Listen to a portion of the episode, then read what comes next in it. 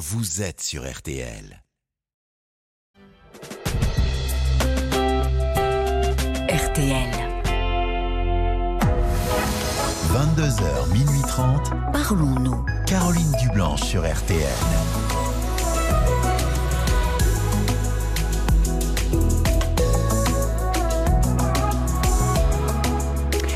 Bonsoir, Caroline Dublanche. Heureuse de vous retrouver en cette veille des week-ends prolongés avec la petite équipe.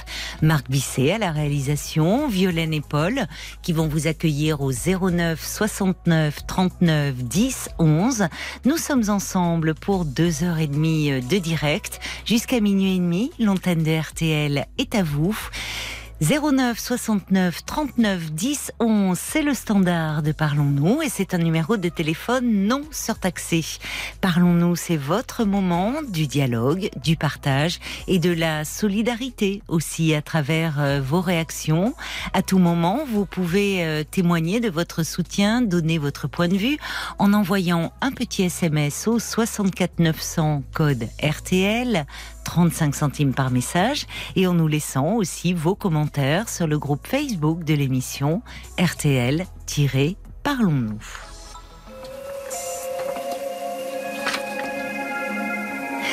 Bonsoir Monique. Bonsoir Caroline. Et bienvenue sur l'antenne de RTL Monique. Comme je suis heureuse de vous avoir. Ah bon, bah écoutez, ça me fait plaisir alors Oh, de bah, vous parler. aussi. Ben vous voyez, c'est simple. Il suffit de nous passer un petit coup de fil et puis nous, on est là, Mhm. à vos Mais côtés. Et alors, qu'est-ce qui fait que vous avez euh, eu envie de m'appeler ce soir? Caroline, je ne sais pas si vous vous rappelez, mais il y a un- à quelque temps, je vous avais appelé. J'avais rencontré quelqu'un de formidable. Il y avait Oui. énormément de tendresse entre nous. Oui. Et j'avoue que nous, on est toujours pareil. Vous l'avez rencontré euh, dans quelles circonstances, ce monsieur? Je suis en EHPAD, donc je l'ai rencontré en EHPAD. Ah, d'accord. Il y a combien de temps maintenant? Oh, ben, il y a peut-être 7-8 ans qu'on se connaît. Ah oui, d'accord. Oui, mais votre relation a évolué ces, ces derniers temps. S'est transformée en un lien beaucoup plus tendre. Voilà. Oui. C'est bien. Donc on passe de, vrais moments, de très bons moments ensemble. Oui. Donc mon souci, Caroline, c'est tout bête, mais comme il est âgé, Mhm. je peux dire son âge? Bien sûr, oui. Il a 88 ans. Oui. Donc euh, on parlait, parce qu'on a l'habitude de se dire tout tous les deux. Mhm. Et un jour, il m'a dit, ah ben moi, ma place, quand je vais mourir, ma place sera auprès de ma femme. Donc à quelques kilomètres d'ici. Oui. Et ça m'a complètement bouleversée. Parce que comment je vais pouvoir le- aller sur sa tombe? Je sais pas. C'est un très gros souci pour moi. Qu'est-ce qui vous a bouleversé que qu'il évoque euh, sa mort, euh, qu'il évoque sa mort ou qu'il évoque il- le fait il qu'il évoque- veuille être euh, enterré avec sa défunte épouse? Non, parce qu'on pensait souvent de sa femme. Je sais qu'il l'aime beaucoup. Oui. Est-ce qu'il a vécu et tout? On s'est toujours tout dit. Mhm. Mais l'ennui, c'est que s'il est là-bas, Oui. près d'elle, Oui. moi, j'aurais plus la possibilité d'aller me recueillir. J'aurais pas de possibilité. Pourquoi? Pourquoi? Bah, c'est loin d'ici. Oui. Mais d'abord, Monique, pour le moment, il est vivant, ce monsieur. Vous êtes ensemble, Oui, il est à vos côtés. C'est vrai. Mais j'y pense tout le temps maintenant. Vous y pensez depuis qu'il a évoqué cela? Oui. Avant, vous n'y pensiez pas Bon, je savais qu'on n'allait pas avoir une relation de 100 ans. mais Ça fait déjà j'y sept ans. pensais moins. Vous y pensiez moins. Il, a- il vous a, il, il vous a fait cette confidence là il y a récemment, Oui, parce que, oui, Il y a- oui, il y a quelques confidences, oui. il y a quelques jours qu'il vous a parlé de cela? Ben non, ça fait quelques semaines, mais ça me trotte dans la tête tout le temps. Mais c'est le fait qu'il évoque qu'il veuille reposer auprès de son épouse, c'est pourquoi vous vous sentez du coup moins légitime à aller euh, si si vous deviez vous rendre sur sa tombe ou? Ben, pour moi, c'est une séparation. oui, c'en est une de fait. Oui. Bien sûr. Mais quand on arrive à ces âges-là, c'est un monsieur de 88 ans, il vous, il vous parle de, de son épouse, euh, il évoque euh, qu'un jour il ne sera plus là. Euh, c'est dans l'ordre des choses. Ça ne veut pas Oui, dire que tant qu'il est là, il, il profite pleinement du temps présent. Et personne ne peut savoir le temps qui lui reste à vivre Non, c'est vrai. Pas plus lui que vous, que vous voyez les gens autour de lui. Vous me dites d'ailleurs que vous n'y pensiez pas auparavant, avant qu'il vous parle de cela. Non.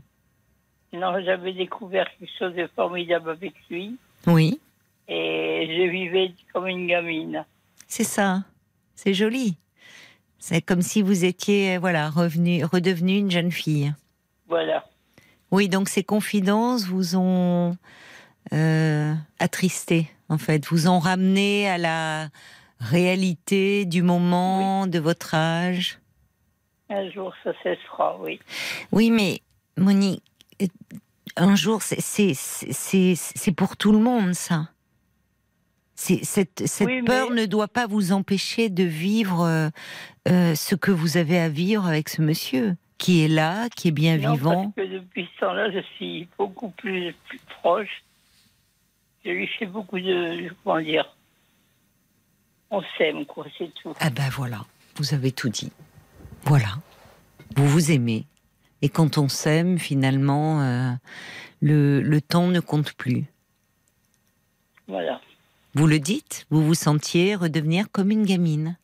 Exactement. C'est merveilleux de, de vivre euh, une telle rencontre, une telle histoire. Écoutez, je souhaite à beaucoup de rencontrer comme ça.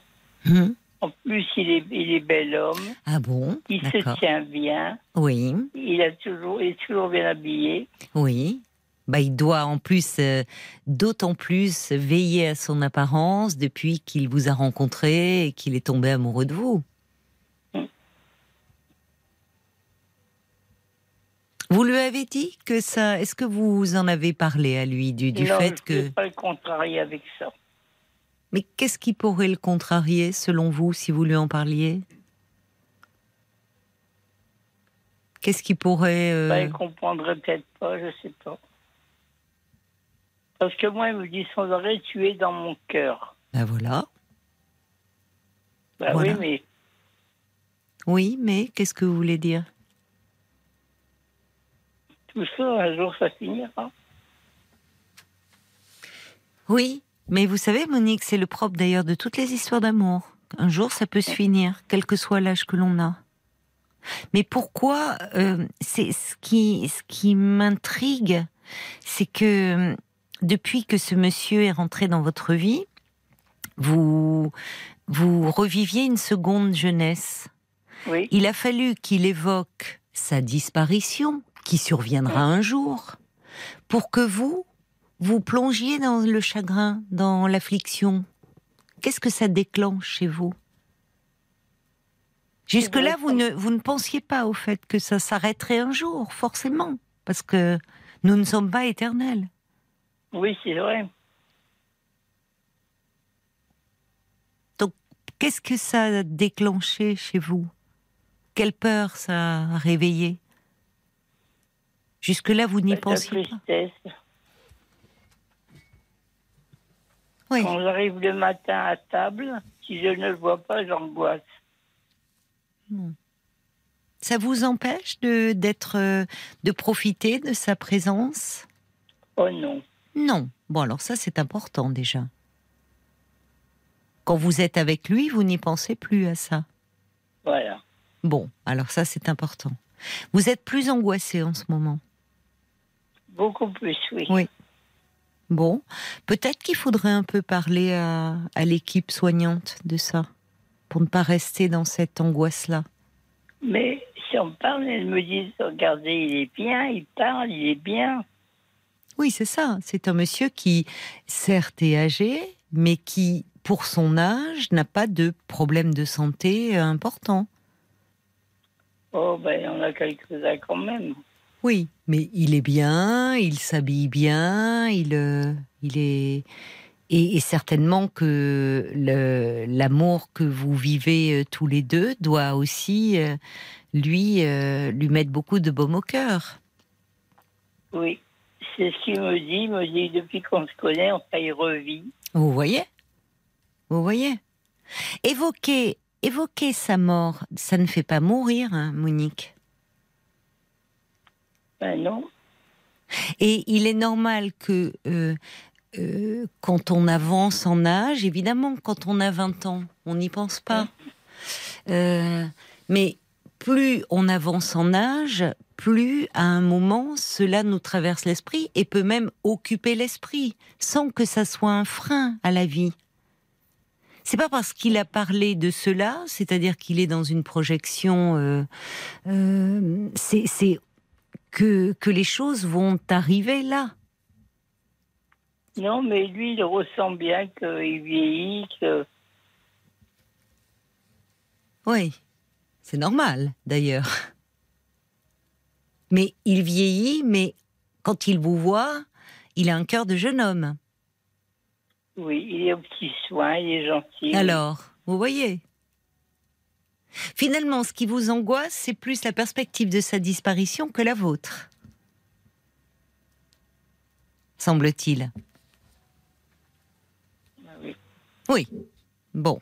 Moi, je pense qu'il faudrait quand même un petit peu en parler, là, que vous soyez un peu soutenu, parce que j'entends que l'équipe cherche à vous rassurer, à vous réconforter, mais qu'il y a quelque chose d'une angoisse, là, qui est là, et peut-être euh, un peu euh, essayer d'une façon ou d'une autre de vous apaiser.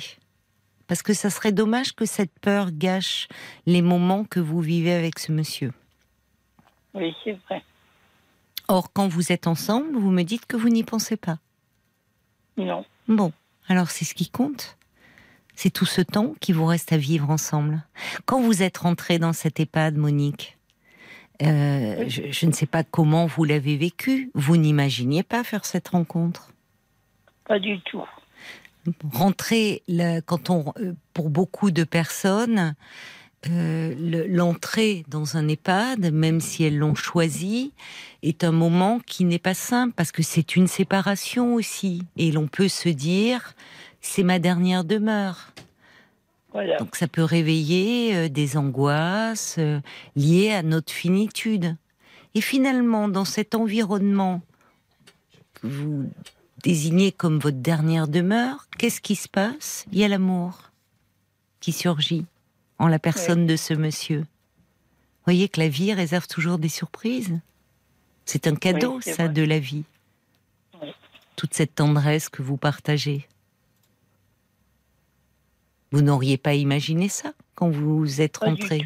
Il y a combien de temps que vous êtes rentré à l'EHPAD? 8, 9 ans. D'accord. Donc, euh, vous me dites que vous le connaissez depuis 7 ans, donc... euh, Ben, je l'ai connu quand il avait sa femme, D'accord. mais il m'attirait quand même parce que je le trouvais. euh, Et vous, vous le trouviez beau voilà. Oui. Ben oui. Oui. Donc, après, son épouse est décédée, Oui. et là, vous vous êtes rapprochés.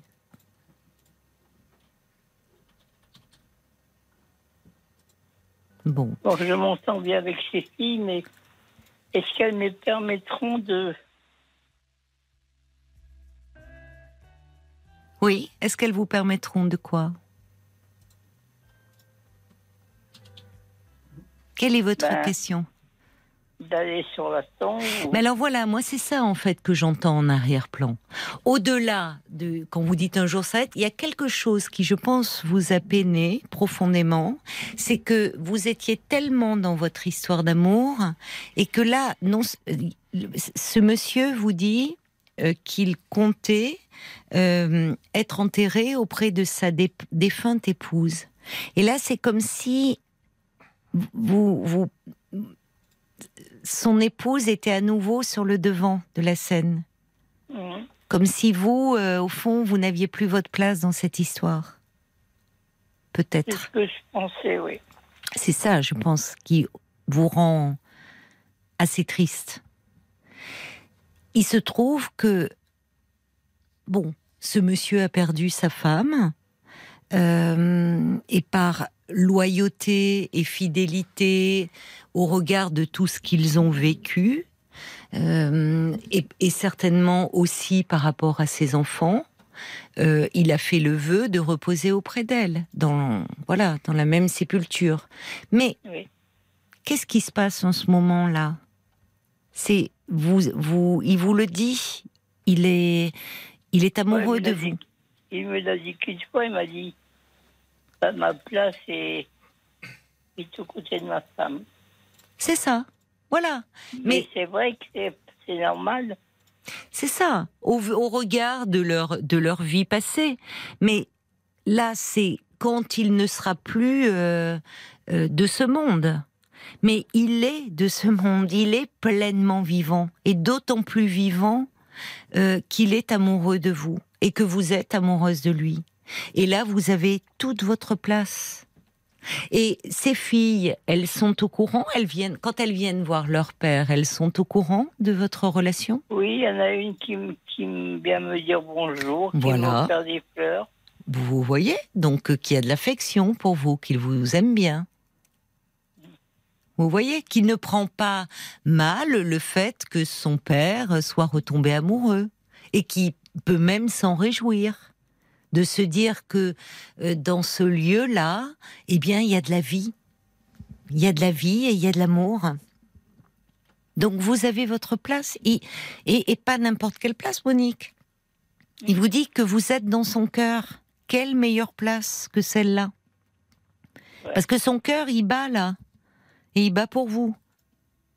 Là, il parle d'un temps qui arrivera, on espère, le plus longtemps po- possible, où son cœur ne battra plus. Pour le moment, euh, son cœur, il bat et très fort pour vous. C'est ça qui compte, Monique. Vous voyez? Donc il faut ne pas Oui. vous tourmenter là. D'accord, Caroline. En effet, d'ailleurs, je, je pensais en vous écoutant, parce que c'est un joli témoignage, ça montre que c'est- c'est plus fréquent qu'on ne le pense, les histoires d'amour dans les EHPAD. Et euh, ça me fait penser, il y a un très joli livre de Marie de Henzel euh, qu'elle a écrit avec un, psychiatre qui s'appelle Philippe Guton, euh, qui s'appelle Et si vieillir libérer la tendresse? Et on entend dans votre voix et dans la façon dont vous nous parlez de ce monsieur, Monique, qu'il y a une immense tendresse entre vous deux. Et ça, c'est très joli à entendre.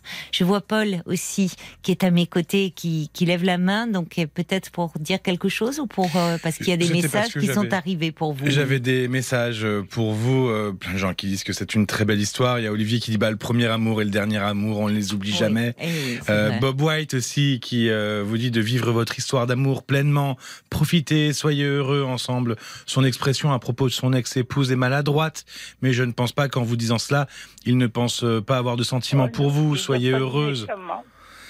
Et puis il y a euh, Moon qui, euh, qui dit grâce à vous, Monique, on a encore la preuve que l'amour n'a pas d'âge. Ne laissez pas le futur vous gâcher ces moments plus que n'importe qui d'autre. Profitez de ce moment et du temps qu'il vous reste ensemble. Ne vous posez plus de questions. Profitez de lui et de votre amour. Vous voyez des messages comme ça tendres Oui. pour vous. À propos de Moon qui dit l'amour n'a pas d'âge, on a d'ailleurs, Paul, enregistré un podcast euh, Exactement. sur ce sujet. hein. On a enregistré un Parlons, un Parlons encore, euh, c'est celui du 19 octobre, Oui. qui s'intitule La sexualité des personnes âgées, que vous pouvez retrouver sur Voilà. euh, rtl.fr ou euh, sur l'application RTL. Voilà. Et au-delà de la sexualité, la vie amoureuse euh, des personnes âgées. Et d'ailleurs, Marie de Henzel a écrit un, un joli livre à ce sujet, L'âge, le désir et l'amour. Et quand on vous entend, restez cette gamine dont vous nous parlez, Monique, Euh, cette jeune fille qui a le cœur euh, qui bat comme ça. Pour euh, comment il s'appelle votre amoureux? Bernard. Bernard, Monique et Bernard. Voilà. Eh ben, écoutez, vous lui ferez toutes nos amitiés pour nous. Je vous embrasse. Monique. C'est Bon. gentil. Bonne nuit. Bonne nuit à vous, Monique. Merci Caroline et merci à Paul parce qu'il est très accueillant. Oui, c'est vrai. On vous embrasse bien fort. Merci. Au revoir. Jusqu'à minuit 30, Caroline Dublanche sur RTL. Pour 45 ans. Après sa création, il est de retour à la scène musicale de Paris avant de tourner dans toute la France en 2023. Un événement à ne pas, à ne pas rater.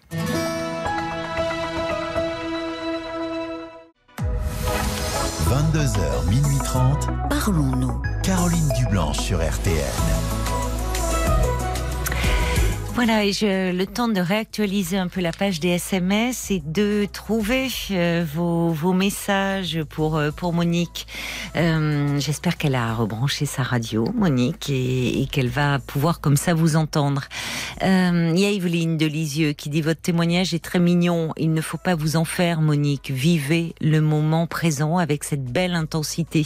C'est ce que dit Jacques aussi. Euh, Il dit Vivez la beauté du présent. Ne vous torturez pas pour le futur au risque de gâcher votre histoire. Cet homme est loyal dans ses souvenirs et honnête avec vous. Ce sont de grandes qualités. Il ne faut pas être jaloux euh, de son passé. C'est ce que dit aussi Francesca. Ne vous tracassez pas trop et vivez pleinement le moment présent, ce cadeau que la vie euh, vous offre, plein de tendresse à vous. Euh, avant d'accueillir euh, Michael, euh, peut-être justement en parler, Paul, des, des Des Parlons podcasts. euh, Parlons encore. qu'on enregistre juste après l'émission euh, pour débriefer un peu ce qui s'est passé euh, euh, pendant le direct. Et euh, depuis euh, deux jours, on a eu euh, beaucoup de euh, d'appels, euh, de mails, de messages d'auditeurs qui euh, euh, souhaitaient avoir des nouvelles de Nadia. Euh, Nadia, c'est euh, cette auditrice qui est intervenue dans les auditeurs ont la parole euh, mardi avec Pascal Pro, euh, qui parlait des abus qu'elle avait euh, à l'âge de 12 ans par un prêtre. Euh, beaucoup d'auditeurs et Pascal Pro avait suggéré euh, que bah, qu'elle nous appelle et, euh, et qu'on lui parle. C'est ce qu'on a fait. On vous expliquera dans ce parlons encore Oui. voilà, ce qu'on a fait et, et dans, dans, dans et, et Donner des nouvelles, donner des finalement, de nouvelles. Nadia, de voilà, Voilà. de l'échange que nous avons pu avoir avec elle hier soir. Et puis des pistes qu'on a pu euh, lui donner aussi. Voilà. Donc euh, nous lui consacrerons ce parlons Oui. encore ce soir et il sera disponible dans la nuit et euh, comme j'ai dit tout à l'heure sur les supports RTL ou toutes les autres plateformes de podcast. Merci beaucoup, Paul, pour, pour cette info. Bonsoir, Michael. Bonsoir Caroline, Bonsoir et bienvenue. merci. Je vous écoute, Michael. Alors ouais, il faut que, faut que j'arrive à me lancer, c'est ça le, le plus dur. Euh, j'en ai des prisons. Alors, euh, bah, en fait, je vous ai appelé parce que j'avais besoin de, bah, j'avais besoin de parler tout d'abord. Oui, oui. Euh, hier, j'ai perdu, j'ai perdu quelqu'un de, alors je vais dire quelqu'un. Après, vous me poserez peut-être la question. voilà. J'ai perdu quelqu'un de très cher, vraiment très très cher à mes yeux. Mhm. C'est, c'est difficile. Je, bon, bien sûr, c'est tout frais.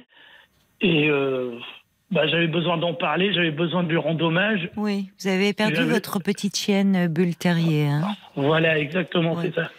oui.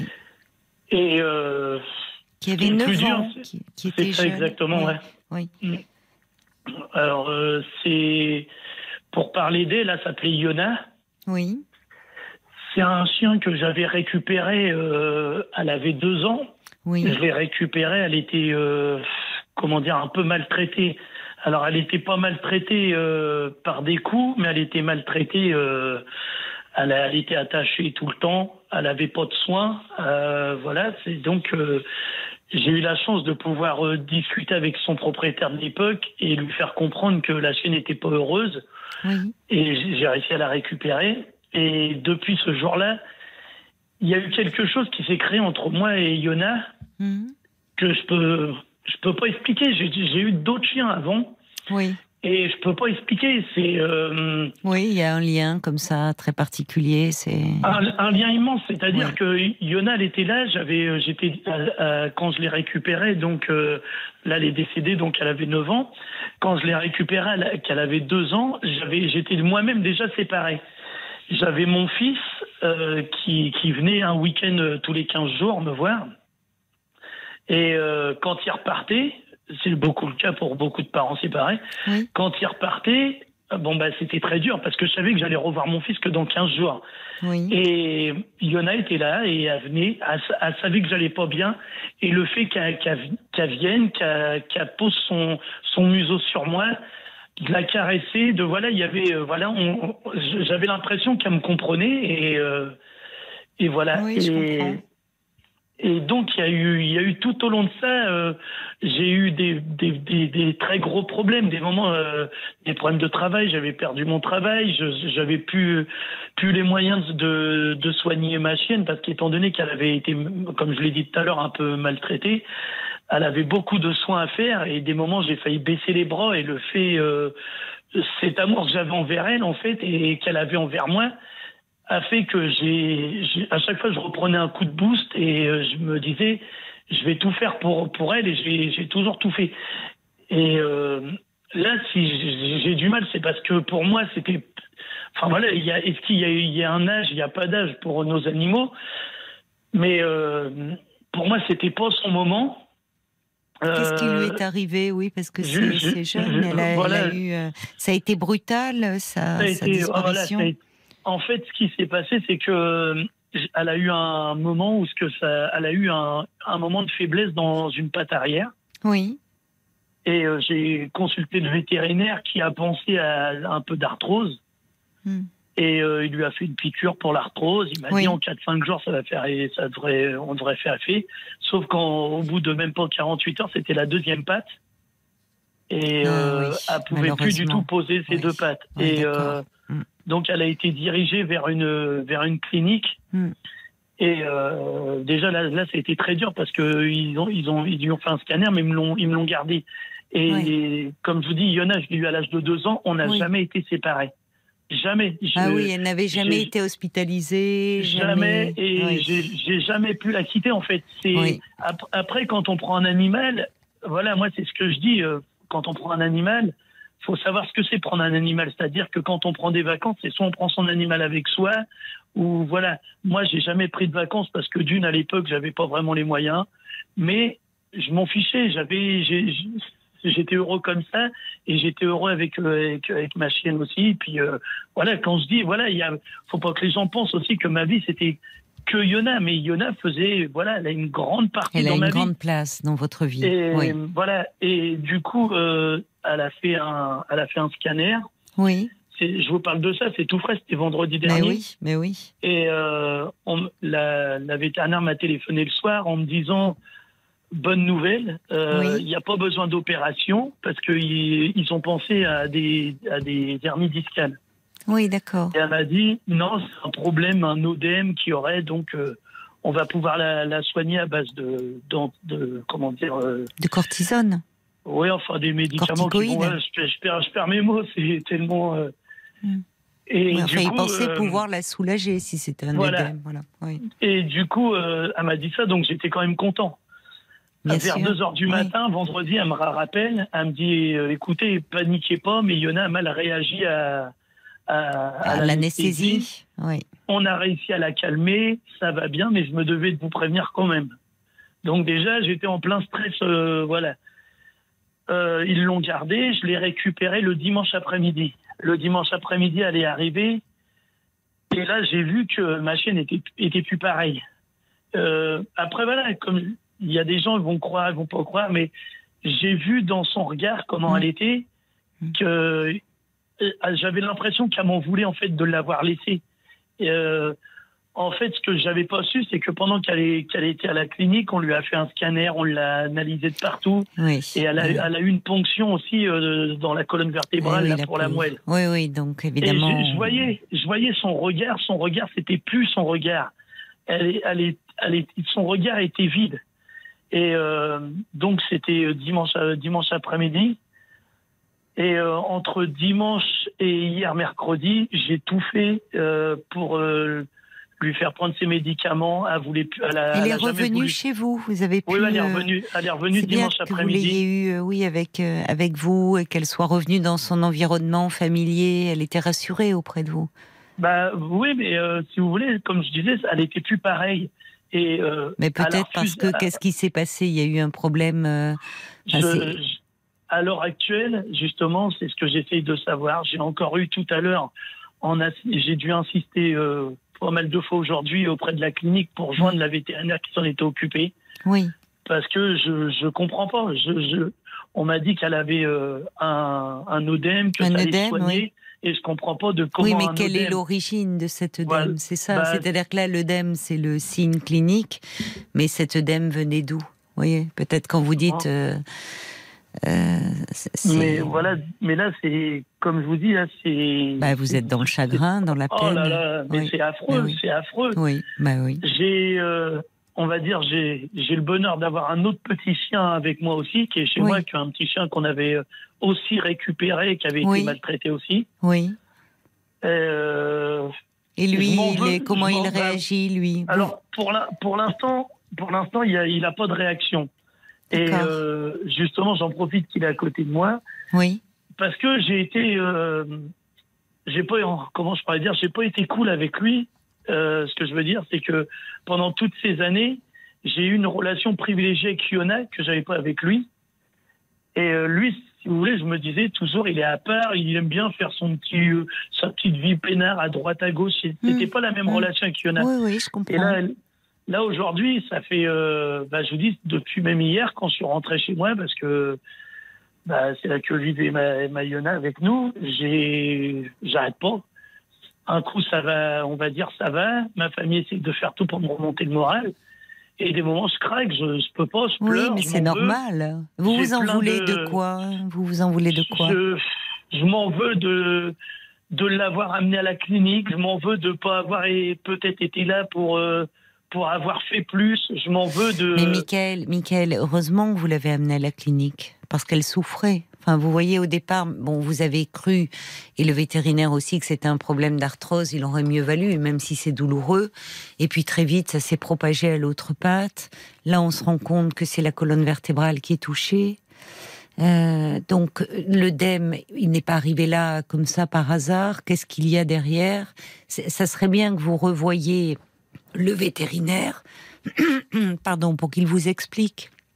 Parce que Ouais, c'est ce que c'est ce qu'elle m'a dit justement. Elle m'a dit qu'on on pourrait se caler un rendez-vous pour voilà, voir, mais ça serait bien là pour vous.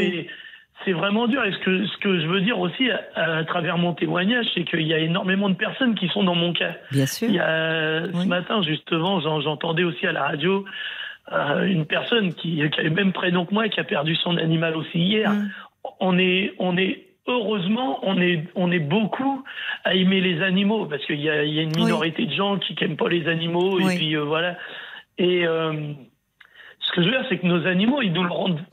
Mais ce qu'on comprend pas, c'est que c'est eux qu'on appelle des animaux, alors que c'est nous, c'est nous, ça serait nous plutôt qu'on devrait appeler les animaux, vu le comportement que l'homme a envers tout, tout, tout, tout, que ça soit n'importe quel type d'animal. Un chien, vous prenez un chien, c'est, je dis, je dis ça, hein, je sais pas à faire, hein, mais prenez votre chien, vous allez, euh, il va faire une bêtise, vous allez y mettre euh, un, une toise par exemple, mais je dis, bon, c'est un exemple. hein.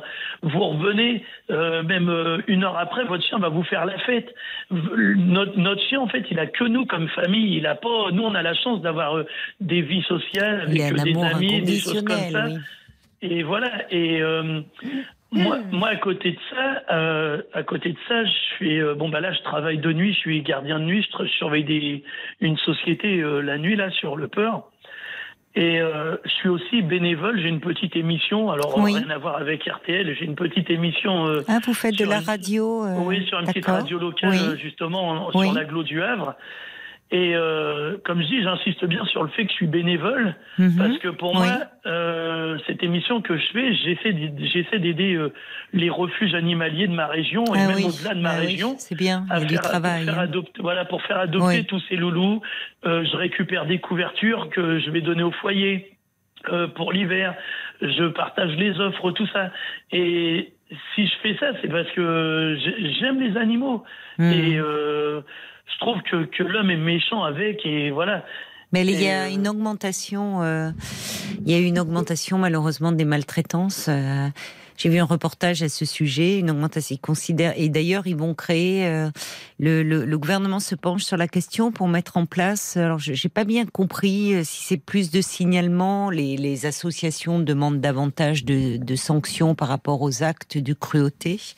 Mais euh, c'est vrai qu'en Belgique, il y a des brigades qui peuvent se déplacer au domicile pour s'assurer euh, que l'animal est bien traité.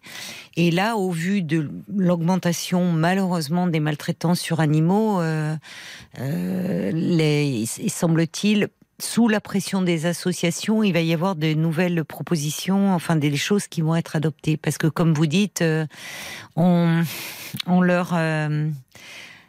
ils nous apportent énormément et, d'ailleurs je, vois à travers les messages que je reçois pour vous à quel point euh, les gens, euh, euh, heureusement il y a beaucoup de gens qui aiment profondément leur animal et on entend d'ailleurs que le l'attachement que l'on peut avoir pour un animal n'est n'est pas très différent de celui que l'on a pour un être humain. Il est même de la même nature. Et quand vous dites j'ai perdu quelqu'un de proche, bah oui, c'est je bien sûr, c'est il y a il y a un deuil. C'est pour ça que quand vous dites je m'en veux de craquer, enfin il y a tous les sentiments qu'on ressent, euh, la culpabilité aussi, alors que tout le monde aurait fait comme vous en fait face à son animal qui souffre. Que peut-on faire si ce n'est l'amener euh, chez le vétérinaire pour essayer de le soulager? Et, euh, et, et votre petite chienne, elle le savait. Je, regardais en plus. Parce que vous, vous dites c'est un bull terrier. Je trouve qu'ils ont une tête euh, absolument euh, Ah ouais, marrante. voilà, C'était euh, Gainsbourg, ouais. Serge Gainsbourg avait un C'est bull ça. terrier. Ils ont une tête. Alors souvent ils font peur. C'est dommage. Je vois des gens dans la rue. Exactement. Ils font peur parce que alors alors que on les prend pour des pour des pitbulls.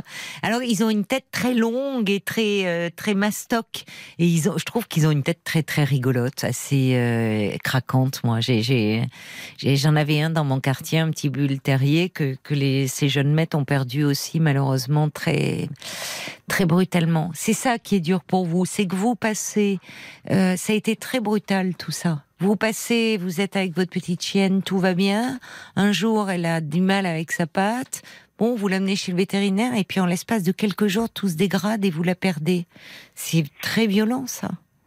Ouais, et comme euh, justement, je, je- vais en profiter pour rebondir justement ce que vous avez dit, c'est magnifique parce que c'est ce que je fais moi aussi pendant mes émissions. Je parle énormément justement du bull terrier, étant donné que bah, j'avais ma fille.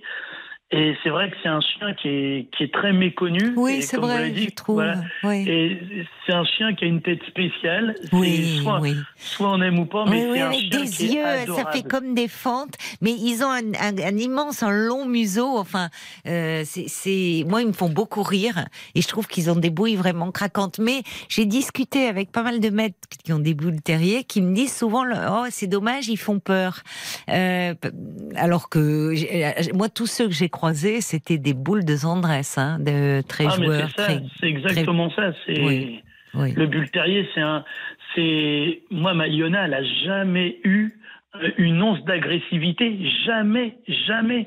Euh, on, des moments, on jouait avec, euh, par exemple, si j'avais des gens qui venaient avec des enfants, on faisait mine, par exemple, de- de- de- d'embêter l'enfant, à venir à protéger l'enfant. C'est un chien que Mm. s'il y a des gens qui connaissent pas la race, le bull terrier, Oui. Faut vraiment connaître cette race. C'est un chien qui les gens peuvent pas regretter. C'est, Mm. c'est après il y a toutes les Ah, races, Il y a hein, des, bien, il y a des races de chiens, c'est dommage, qui ont mauvaise presse. Moi, je dis toujours, je sais pas, elle, elle- pas de moi l'expression. Il n'y a pas de mauvais chiens, il y a que des mauvais maîtres. Exactement. Ouais, c'est vrai, exactement. Vraiment. Enfin, je, je reçois. Euh, je, je vais pas pouvoir lire tous les messages, mais ça montre à quel point, Michael, beaucoup de euh, beaucoup d'auditeurs se retrouvent en vous. Vous savez, moi-même, j'ai une petite chienne qui est dans sa 16e année, donc euh, je compatis parce que je me dis que le jour où je l'aurai plus, euh, j'aurai un immense chagrin. Donc, je, je suis très proche, je me sens très proche de vous et à l'instar de, de beaucoup euh, de beaucoup d'auditeurs, il y a Francesca qui dit comme je compatis quand il y a un deuil comme ça si brutal, souvent on se sent très coupable. Passe par les mêmes sentiments que quand on perd, euh, enfin une personne. Voyez, c'est euh, alors et là, s'ajoute Francesca, on est face à ce qui est totalement euh, incontrôlable.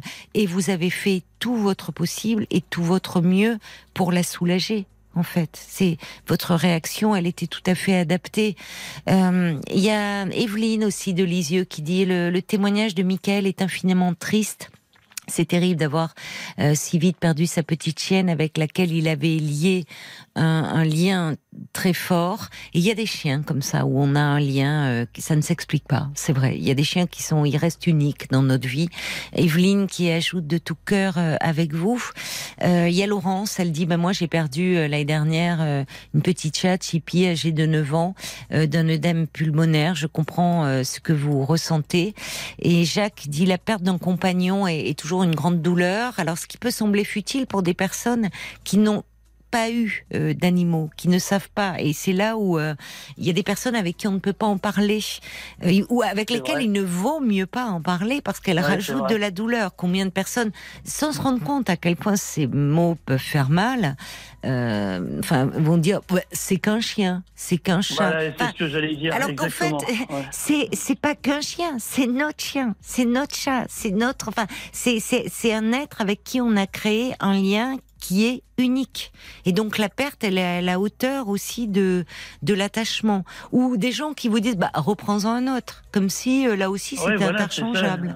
Exactement, ouais. Donc euh, il y, a, il y a beaucoup. Alors je, vois- je vois Paul aussi qui essayait de. de On va peut-être pas tous les Non. lire. Pardon. hein, merci de, de réagir. euh, euh, Il y a Ruben aussi qui dit je comprends ce que ressent Michael parce que oui, le chagrin et le vide sont immenses.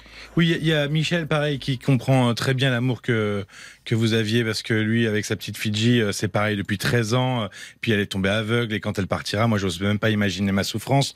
Donc, savez que par rapport à l'amour que vous lui avez donné, elle veille peut-être sur vous, qui sait. Il y a Alexandra aussi qui dit que c'est une relation très particulière, assez intense. Elle a mis, euh, elle, beaucoup de temps aussi à se remettre du décès de, de Barclay, euh, son chien. Il me rend visite dans mes rêves, parfois, elle dit Mm. Alexandra. Et, et ça m'a fait beaucoup de bien d'en parler dans les jours qui ont suivi son départ. oui, oui. J'ai rejoint d'ailleurs un groupe de personnes comme moi qui venaient de perdre un animal domestique et le fait de partager mes sentiments et ma tristesse m'a aidé énormément. Bon, elle conclut en disant qu'elle préfère les chiens aux hommes. Ça, après, c'est personnel. Euh, Oui, et puis, pour terminer, j'avais euh, Olivier qui a appelé le 09 69 39 10 11. Il était euh, passé à l'antenne pour le même problème que vous, Michael, et il voulait vous parler. Ah bon, d'accord. Bah alors on l'accueille. euh. Bonsoir Olivier. Bonsoir Caroline, bonsoir Michael, bonsoir à tous. Bonsoir. Alors vous vouliez parler à Michael Voilà, merci euh, d'avoir pris mon, mon message, mon Bah appel. non, vous êtes, euh, c'est Euh, normal. voilà, bon, je pense que vous vous rappelez de moi et les auditeurs aussi, Caroline. Je vous avais appelé le 3 juin 2021. Euh, je venais de faire endormir le matin euh, mon petit chien, un Parson Russell que j'avais gardé pendant 15 ans. Oui. Euh, bon, je pense, j'ai appelé parce que je crois que euh, on je suis un petit peu dans la même situation que Michael et euh, je pense que Caroline, vous comprendrez, il y a deux choses. Je pense que quand on prend un animal, un propriétaire, on l'achète, c'est une chose, on le perd, mais bon, on a de la peine.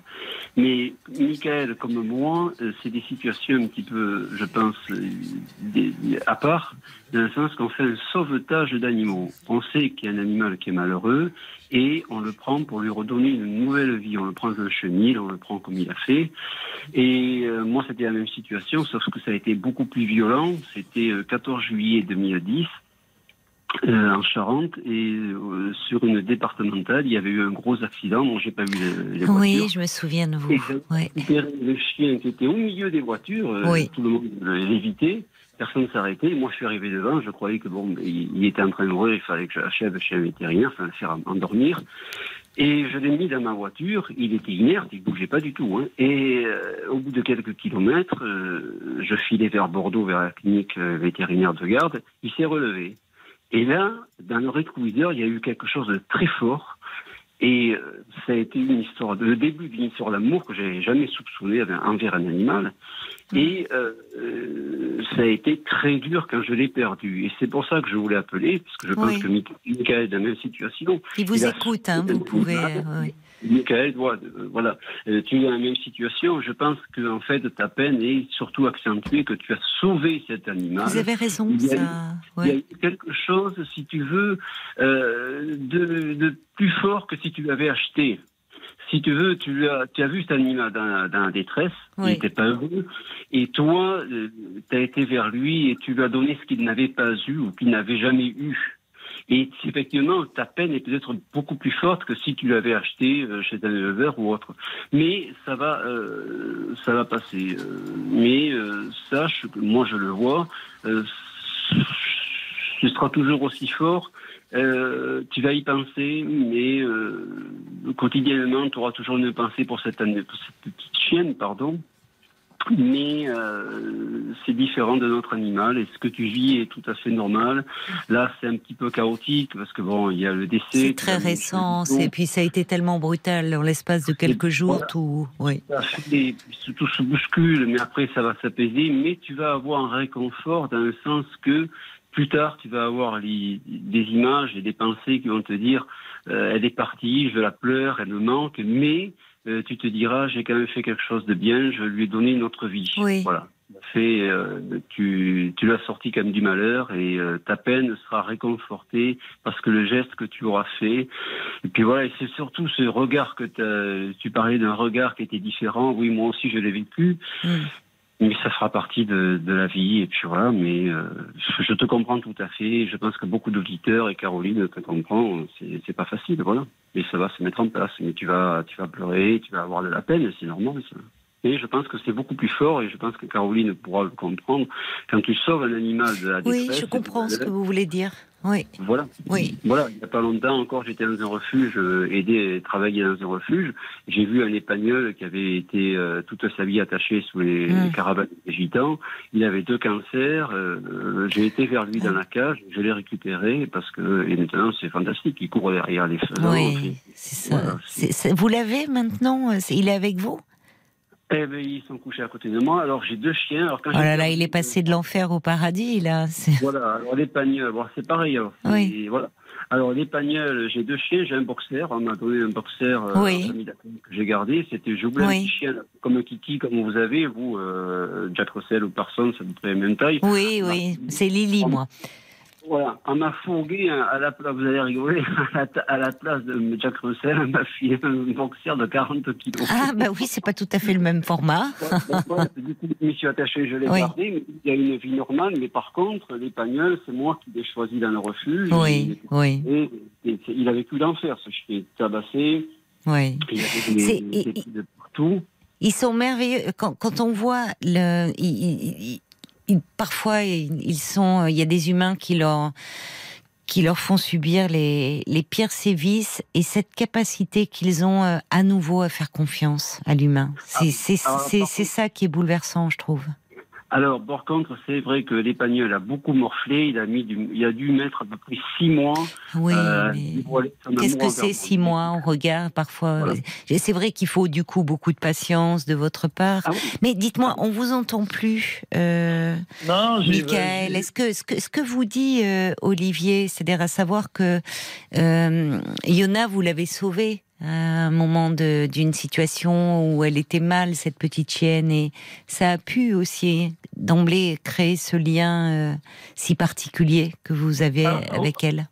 Oui, oui, ça c'est sûr que ça c'est sûr que ça a créé euh, que ça a créé un lien, ça c'est sûr. Parce que comme je le disais tout à l'heure, je voyais bien dans son regard que euh, comment dire, je, je, enfin, je, je veux, j'aime pas me jeter mais comme si qu'elle m'était reconnaissante. Mais euh, non, non, ça oui, il y avait vraiment y a- un lien. je un- pense qu'il y a de ça. Beaucoup de gens qui ont adopté comme ça des animaux disent qu'il y, a- il y a quelque chose, il y a un accrochage qui se fait. Il y a, oui. Et vrai. Par contre, je voulais en- juste en profiter pour euh, Rachel, comme je, je vois que du coup, il y a beaucoup euh, bah, de Beaucoup, beaucoup de d'amoureux- messages. ouais, oui. beaucoup d'amoureux des animaux. Il y a une chanson qui est magnifique, euh, qui est qui est méconnue parce que moi, je l'ai découvert vraiment comme ça. Euh, c'est le chanteur euh, Kinvey. Il a fait une chanson parce qu'il a perdu son chien aussi. Il avait Mm. un petit chien qu'il a qu'il a perdu et cette chanson, elle s'appelle Boule de poil. Mm. Et euh, attention, hein, quand on l'écoute, moi je sais que je l'ai écouté encore aujourd'hui. Il faut peut-être pas trop l'écouter en ce moment. Non, ouais, c'est. Mais, mais ce qu'il dit dedans, c'est exactement ce qu'on disait. Il parle des gens qui lui disent euh, c'était qu'un animal. Euh, Oui, Voilà tout ça. mais oui. Et cette chanson, je, je conseille aux gens qui sont pas, euh, parce que comme on dit, voilà, si c'est tout frais, ça, ça fout les boules, hein, on, en, on en pleure. Mais cette chanson, c'est Kinvé, ça s'appelle Boule de poil et je vous conseille vraiment d'écouter. C'est une très belle chanson pour, euh, pour Je les animaux. Je Ah ouais, elle est, elle est, elle est magnifique. Et euh, il rend vraiment hommage à, à son animal. Et voilà, nous, on peut, on peut le prendre pour, euh, pour nous. Il y a euh, heureusement voilà. beaucoup plus de gens qui sont euh, aujourd'hui euh, sensibles euh, aux animaux et à la, à la souffrance des animaux. Alors il n'empêche qu'il y en a toujours qui vont euh, euh, leur faire du mal, voire les, les, les torturer. Moi, je, je sais que personnellement, je, je, je, ne peux pas, euh, je, je, je ne peux pas regarder des, des, des reportages sur la souffrance animale. C'est quelque chose qui me, qui, me- qui me bouleverse trop, ou même parfois lors d'un euh, journal télévisé, ils font un reportage où et on est assailli. Je, je quitte la pièce parce que c'est quelque chose que je sais que ça existe, mais je ne peux pas le, je ne, peux pas le regarder en fait. Donc euh, parce que pour moi, en fait, il y a et je vois qu'il y a des gens, enfin. Les, animaux ont une place, moi je sais, dans ma vie, mais depuis l'enfance, et je trouve que c'est une chance. Je, ne peux pas concevoir ma vie d'ailleurs sans animaux, donc je, je comprends très bien. C'est un lien euh, qui est hum, qui est presque indicible, celui qu'on crée avec un animal. Ça va de soi, ça, ça coule de source. Et je trouve qu'il y a quelque chose de très apaisant et de très réconfortant euh, dans, dans, dans, dans, dans ce rapport comme ça. Et, euh, et, et finalement, euh, les, je, je plains presque les, les gens qui ne connaissent pas cela, vous voyez, cette relation-là. Euh, parce qu'il y a des gens qui ne savent pas ce que c'est, quel que soit l'animal. Oui, parce que moi, mon, mon amour des animaux ne s'arrête pas aux chiens et aux chats. Enfin, je, je, je, je- trouve que toutes les vies, euh, tout- toutes les vies euh, aussi insignifiantes pourraient-elles paraître, ne, sont précieuses à mes yeux. Donc, euh, euh, voilà. Mais donc, je comprends parfaitement ce que vous pouvez ressentir et je m'identifie à vous parce que parce que je, je sais qu'à chaque fois perdre un, c'est un c'est un c'est un profond chagrin et notamment pendant l'hospitalisation. Je trouve que ce qui est terrible, un enfant, on peut l'accompagner, on peut rester présent euh, dans la chambre, on peut dormir et un animal, on peut pas rester dormir à la clinique vétérinaire. Et je trouve que c'est un crève-cœur de devoir le laisser, même si on sait que c'est pour des soins, euh, de le laisser alors qu'il reste tellement dans ce lien dépendant et d'autant plus lorsqu'il est âgé ou souffrant. Et ça, c'est vrai que c'est un vrai crève- crève-cœur. Moi, je sais que j'aurais aimé avoir un, petit lit à côté, pouvoir rester euh, veiller avec eux la nuit, mais c'est malheureusement pas possible. Donc, euh, il y a encore beaucoup, beaucoup de messages. Il y a Francesca qui dit en fait, vous vous êtes sauvés mutuellement avec Iona.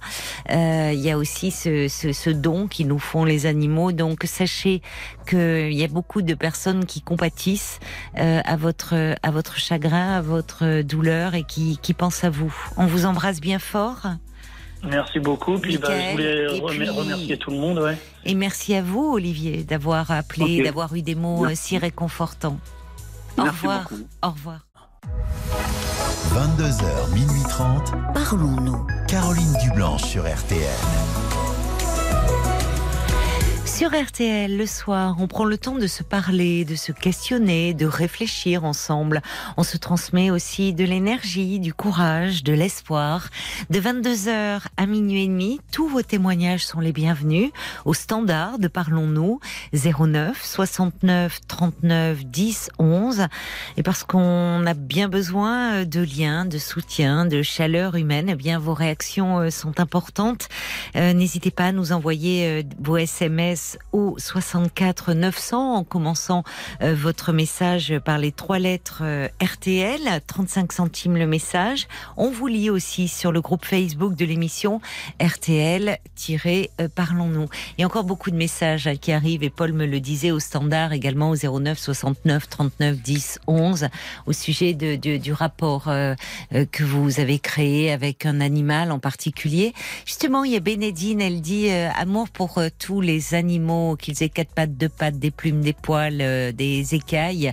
Euh, qui parle d'une petite corneille, euh, voilà qu'elle avait euh, apprivoisée. Ah, moi j'ai un, couple de corbeaux, enfin j'ai un couple, non, ils sont dans la rue, ils sont pas à moi, mais qui c'est incroyable. Ils sont, ils ont repéré maintenant où j'habitais. Donc quand je me promène avec Lily et que je n'ai rien à leur donner, ils me suivent jusqu'à chez moi. Ils se perchent sur le portail en face et ils coassent, ils coassent jusqu'à ce que je descende pour leur apporter du fromage, parce que c'est vraiment le corbeau de la fable, ils repartent le bec plein de fromage. Et c'est très amusant, parce que euh, les corbeaux ont, la capacité à, reconnaître euh, les, visages, euh, les visages humains.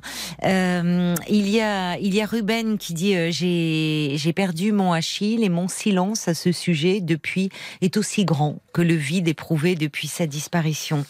Je vous en avais déjà parlé quand il était sorti, mais il y a vraiment un livre que je vous recommande euh, euh, qui, peut faire beaucoup de bien comme ça. C'est le, le livre de Xavier de Moulin, du journaliste. Enfin, je dis journaliste euh, parce qu'il est journaliste, mais il est aussi écrivain. Parce que si ça s'appelle Le petit chat est mort, où il parle de la place qu'avait le, un petit chat que euh, que lui, sa femme et ses enfants avaient accueilli euh, dans leur foyer et qui malheureusement euh, est, disparu dans, enfin est mort dans sa première année.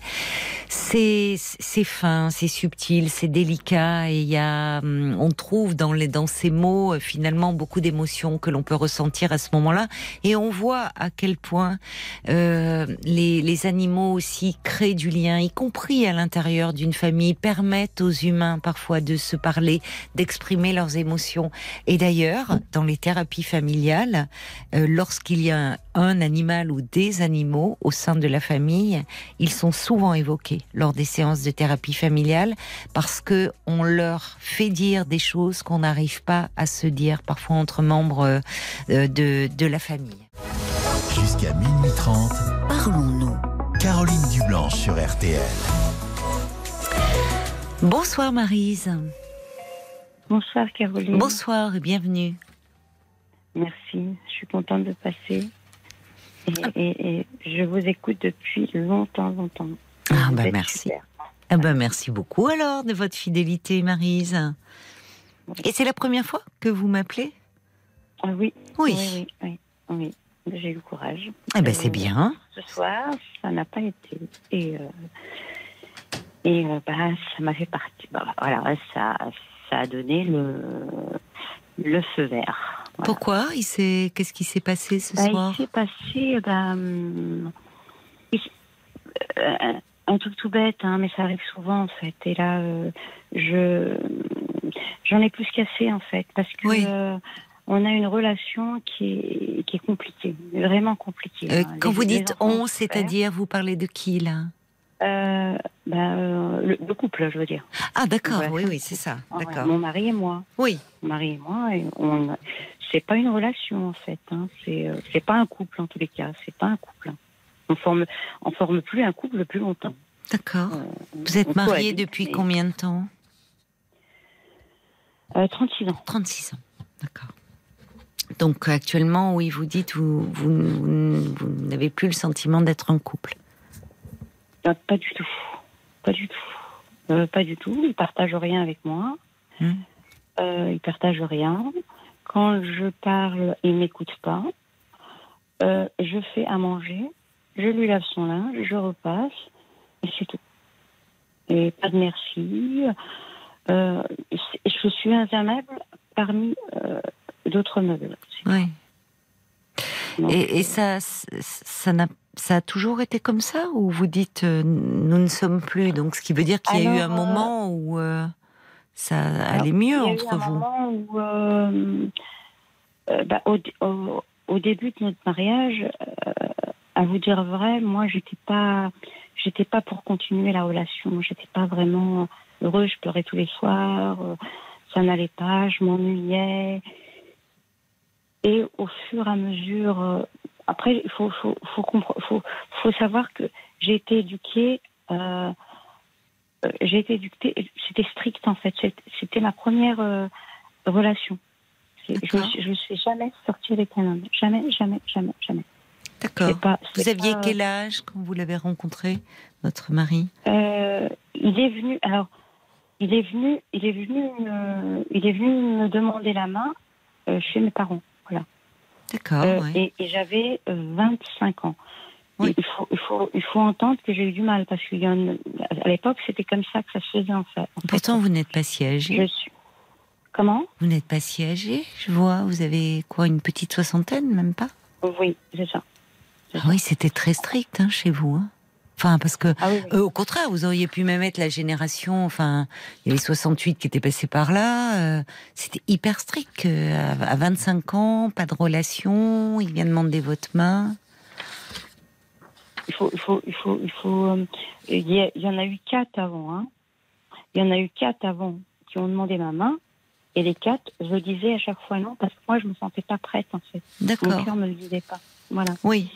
Et on est dans une famille où euh, euh, ben, ma sœur, un, un de ces jours, elle, elle est sortie. Mais- Et qu'est-ce qu'elle attend pour se marier? On était une famille euh, de cinq enfants. Oui. Et votre sœur était, était mariée là Ah, ben, Votre sœur euh, aînée? Finalement, c'est pour ça que je lui reproche. Elle, elle s'est jamais mariée. Donc je lui ai dit, Pas mal. je la reproché. Oui. Oui. Elle, elle elle s'est jamais mariée. D'accord. Bon. Et alors, ce, quand votre mari est venu, lui, euh, lui, vous avez dit, vous avez accepté? Ah Il oui, vous mais- plaisait? mais c'était- Alors, j'ai accepté parce que, alors, euh, mon père, il a fermé euh, les rideaux. Il a dit, mais, euh, dis donc quelque chose. Et je lui ai dit, pour moi, moi, c'est comme ça que je vois les choses et c'est comme ça que je les ai toujours vues. Pour me débarrasser de ça, ce fardeau, j'ai dit oui. J'ai dit ça marche ou ça casse? Si ça marche, c'est très bien. Si ça ça fonctionne pas, je reviendrai. C'est vrai qu'on a eu plusieurs disputes, mais j'ai pas eu le cran de dire on, on arrête parce que ça faisait que c'était comme si c'était un échec en fait. J'avais ce sentiment-là. Euh, plusieurs disputes avant votre mariage, vous voulez dire? Ah oui, quand même. Oui. Oui, parce que euh, parce que les relations sexuelles, ben, je, je les voulais pas, tout simplement. Mais parce qu'il ne vous plaisait pas? Bah, il n'y avait pas le coup de cœur. Oui, c'est ça, hein, c'est ça. Vous n'étiez pas attiré, vous n'éprouviez pas de désir pour lui. Tout à fait. tout à- C'est ça, oui. Encore aujourd'hui. hein.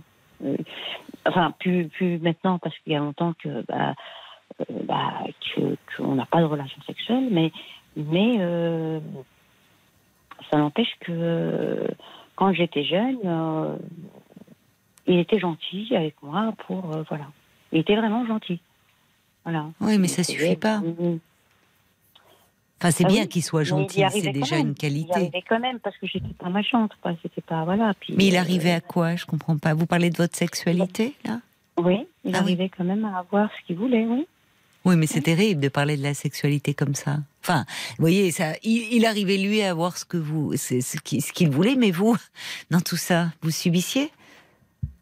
Euh, bah, je subissais, mais j'étais d'accord aussi. Je pouvais dire non, mais à ce moment-là, il aurait fallu. euh, je pense que si j'avais dit non. euh, Non, mais au-delà que- de ça, c'est-à-dire euh, la sexualité, c'est, c'est, c'est, c'est enfin, ça se joue à deux. Dans là, on a l'impression qu'il y a encore aussi quelque chose de un peu, enfin, d'ultra, euh, enfin, presque d'une autre époque où c'est, c'est l'homme, la femme un peu subit et l'homme subit les assauts de l'homme, quoi. Et, et- C'était ça, hein. C'était ça. hein. C'était mon époque, c'était ça. Ma mère était. Elle a été mais vous n'avez que 60 ans, c'est ça? Non, c'est quand même. euh, Au jour d'aujourd'hui? Oui. Au jour d'aujourd'hui, non. hein. Il n'a pas ce qu'il veut, par contre. hein. Mais ça, ça va On mal. entend. Ouais. c'est- Ah oui, oui. Au Bon. jour d'aujourd'hui, Oui, mais vous êtes Mais- restée 36 ans mariée. Vous auriez pu, si vous étiez malheureuse, j'entends au départ jeune femme vivant chez vos parents, c'était compliqué. Mais au fil du temps, peut-être vous auriez pu vous dire, il ne me rend pas heureuse. enfants. Ouais, ouais. J'ai eu, des- j'ai, j'ai eu quand même trois enfants. Enfin, au début, c'était deux enfants. La troisième est arrivée, mais c'est un vrai bonheur. C'est arrivé comme ça, mais c'est un vrai bonheur. Il me l'a reproché, mais certes. Il est tombé au chômage. Et depuis, il est resté 20 ans au chômage. 20 ans. C'est long. Avec des. Avec des il travaillait en intérim, il s'absentait, il travaillait. Et là, ça a commencé à mal aller, vraiment. Notre relation a complètement Hum, déphasé. Mais vraiment, vraiment. Ça a été vraiment, vraiment. Et vous, vous avez travaillé? Oui, oui, oui. oui. Je travaille en crèche. oui. D'accord. D'accord. Et là, ce soir, vous vous êtes disputé? Puisque vous me Oui, dites ce que ce soir, soir, euh, ça s'est mal Bah, passé. ce soir, je lui ai dit, si, on, on- on fait un, un- un- parce qu'on a, en fait, on a des biens ensemble. Et je lui ai dit, on, on, on fait un arrangement. Et je divorce. Mais il me dit, qu'est-ce que je vais devenir, moi?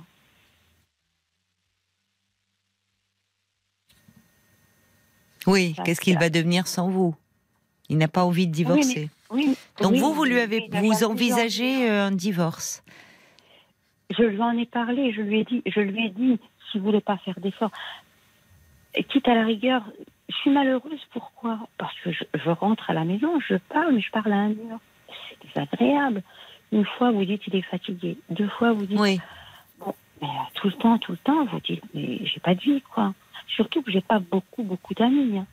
J'ai vraiment, vraiment peu d'amis. hein. Voire pas du tout. Pourquoi? Je suis.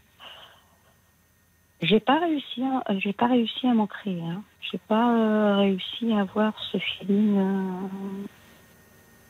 J'ai pas réussi. Je sais pas pourquoi, parce que j'ai, j'étais souvent avec mes enfants, donc je- euh, pas souvent, c'est-à-dire l'éducation, euh, le repas, euh, le ménage, le travail, ça passe vite. Hein.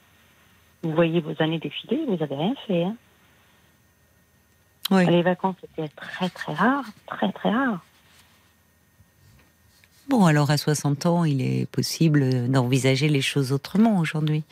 Comment vous vous projetez puisque vous vous lui parlez au- aujourd'hui de, de divorce? Vous avez commencé à effectuer des démarches euh, Non, pas du tout. Pas du tout. Je lui en parle. Euh, je lui en Pourquoi? parle. Pour le faire réagir alors? Oui, oui, vraiment, oui. Qu'est-ce que Oui, vous attendez? Euh, bah, qu'il réagisse. D'accord, donc vous n'avez pas vraiment envie de vous séparer, c'est plutôt provoquer un électrochoc chez lui. Oui, mais ça fait rien. Ça fait des années que je pense qu'il entend ça. Donc, Ça fait, des années que vous lui dites qu'il, Ah que oui, vous allez. oui, donc il Ah n'y oui. croit plus, forcément. Ah oui. Ce qui est compréhensible d'ailleurs. Si ça fait des années que vous lui dites euh, je vais partir et que vous ne partez pas, il se dit bon, voilà, on attend que la crise passe et, et ça ira mieux. Vous êtes malheureuse dans cette relation, mais, euh, Euh, mais vous ne savez pas bah, comment sortir. Avant, avant j'avais mes enfants, donc euh, Eh oui, mais ils sont grands vos enfants maintenant. Voilà, ils sont Voilà.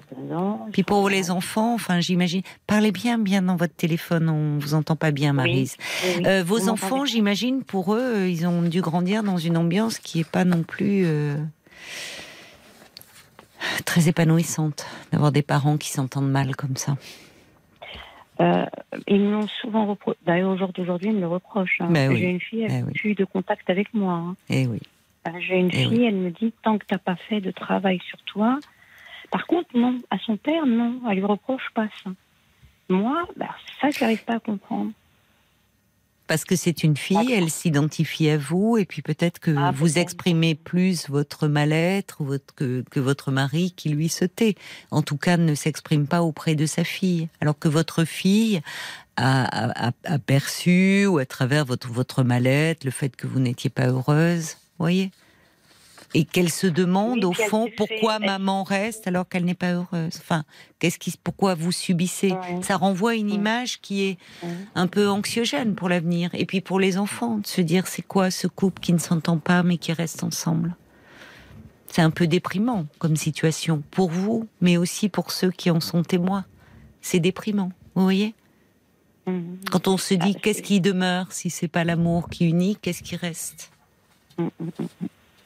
Bah, disons que, euh, disons que la grande, elle, elle, elle fait un travail, elle essaye de s'en sortir. La grande, en Oui. les cas. Les deux autres, euh, bah, non. Enfin, Comment ils- ça Ils veulent pas t'en- entendre. Ils veulent pas entendre de comment dire. Ils veulent pas entendre du tout, du tout de mariage, euh, du tout de, de rencontre. Euh, c'est vrai. Ah Mais bon là- Ils ont quel âge? Ah bah j'en ai une qui a 32 ans. Elle Oui. veut pas du tout, du tout. Elle m'a, dit, tu m'en reparles pas. Si tu m'en reparles, je reviens plus. Et tu, Ah, parce que vous lui, vous leur demandez quand est-ce qu'elle euh, Bah, qu'elle vous présente Ouais, quelqu'un que oui, un petit copain, ça serait bien. Je lui dis parce qu'elle est souvent à la maison, donc je sais très bien qu'elle est, elle est avec moi. Donc euh, voilà, et j'ai pas non plus envie. euh, ils, ils savent que je suis seule, donc ils viennent me voir, mais moi j'ai pas envie non Vous plus. n'êtes pas euh, seul, vous êtes en couple a priori. Non, non, non. Bah oui, mais alors c'est ça qui. seule. Oui, mais c'est ça qui ne va pas. Non. Et en fait, Non, vous non, voyez bien. vraiment, mais vraiment. votre fille, elle a raison. La tro- votre troisième fille, elle dit pourquoi au fond, euh, pourquoi vous ne faites pas un travail sur vous? Pourquoi vous n'allez pas parler de vous? Pourquoi vous J'ai pas réussi à, à, à rencontrer un, un, psy- un psychiatre avec lequel j'étais à l'aise de pouvoir. Pas forcément un psychiatre, d'ailleurs, vous n'êtes pas malade. Vous êtes malheureuse au sein de votre couple. Mais un thérapeute, un psychothérapeute. Oui, j'ai pas réussi à en, trouver un. Euh, Parce que qu'est-ce que vous attendez finalement aujourd'hui? C'est ça le problème. Qu'est-ce que vous envisagez pour la suite de votre vie? Vous aimeriez que votre mari change, que vous, puisque là vous lui avez dit une fois de plus que vous voulez divorcer, mais qu'attendez-vous au fond de ça? Oui, oui, oui, oui, qui change, mais c'est ce qu'elle me dit Ma deuxième fille, elle me dit, mais il changera pas. Tu sais très bien qu'il a toujours oui. été comme ça. C'est pas aujourd'hui C'est ça, c'est ça. C'est pas nouveau en fait. Bah oui. Oui. Si ce n'est qu'aujourd'hui, vous, vous avez eu euh, vos, vos, enfants, votre maternité qui vous a comblé, qui vous occupait, comme vous dites, entre le travail, le, travail de la maison, les enfants. Bah, vous ne voyez pas le temps passer, les jours passent, les années passent.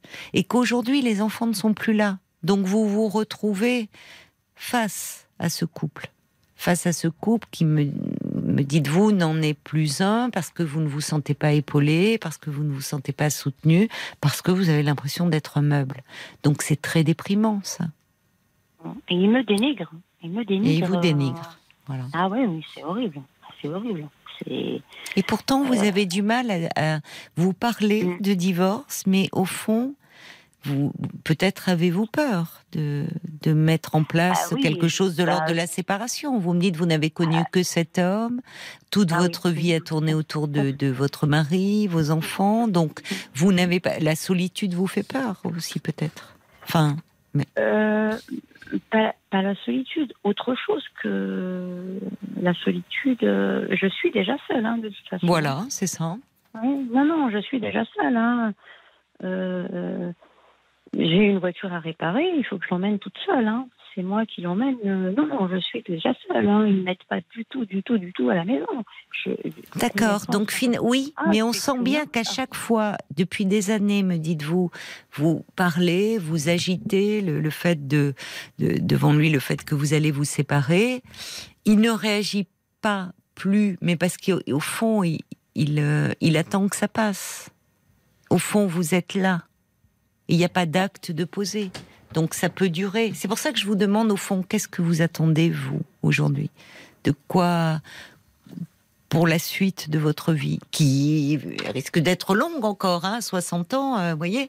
Donc, bon, euh, il y a un moment, il y avait les enfants, vous vous êtes peut-être dit, voilà, on est une famille, il y a les enfants. Aujourd'hui, les enfants ont quitté le nid et vous vous retrouvez encore plus seul finalement et dans un couple où vous ne vous sentez pas épaulé, pas soutenu, pas comprise aussi. C'est douloureux ça. Pas comprise, voilà. Donc ça c'est douloureux. Mais qu'est-ce que vous vous euh, vous comptez faire de ça? Alors peut-être justement, comme vous le dit votre fille, d'aller en parler ce que vous faites avec moi ce soir, mais ça demande quelque chose d'un travail, d'un suivi, vous voyez, d'un accompagnement. Parce que sinon, pour vous, ça va pas être une bonne chose d'être dans la plainte et que rien ne bouge. Parce que quand on est malheureux, il faut essayer de voir qu'est-ce qu'on peut mettre en place pour euh, que des choses bougent dans sa vie. Vous, ne pouvez pas, si vous voulez, euh, j'attends que, j'entends que d'une certaine façon, vous espérez que ça vienne, qu'il y ait quelque chose qui, bouge du côté de votre mari. Bon, vous vous heurtez à un mur. Euh, c'est compliqué de faire bouger l'autre, surtout quand euh, il y a eu un, une relation qui, existe depuis des années, en fait, et un jeu relationnel qui s'est mis en place il, est, il faut partir de soi, il faut partir de vous. Qu'est-ce que vous avez, euh, voyez, qu'est-ce qui pourrait bouger en vous? Vous seule êtes la mieux placée pour cela. Justement, je me suis posé la question et j'ai pas trouvé la réponse. C'est pour ça qu'il faut aller euh, en parler. Je n'ai pas, j'ai pas vraiment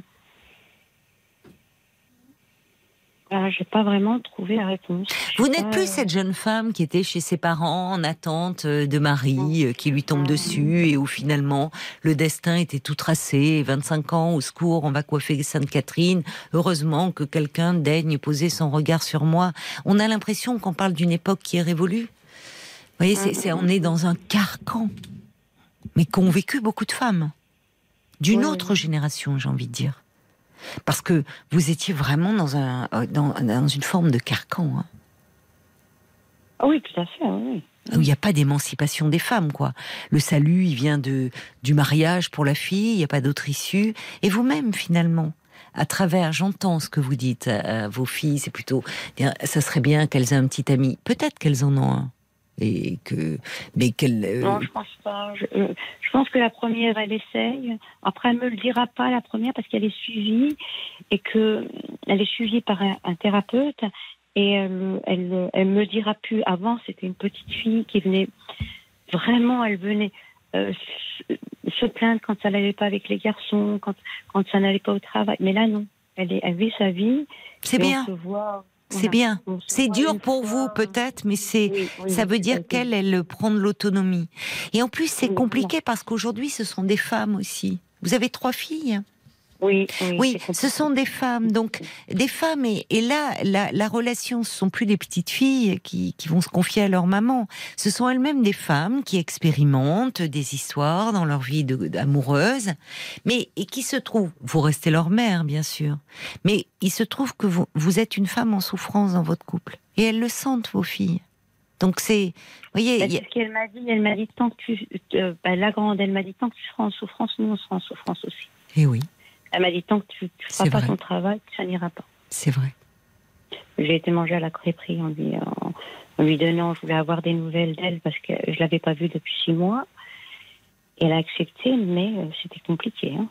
Et, dit, ça alors, ça vous invite pas à justement euh, refaire une démarche, essayer de bouger?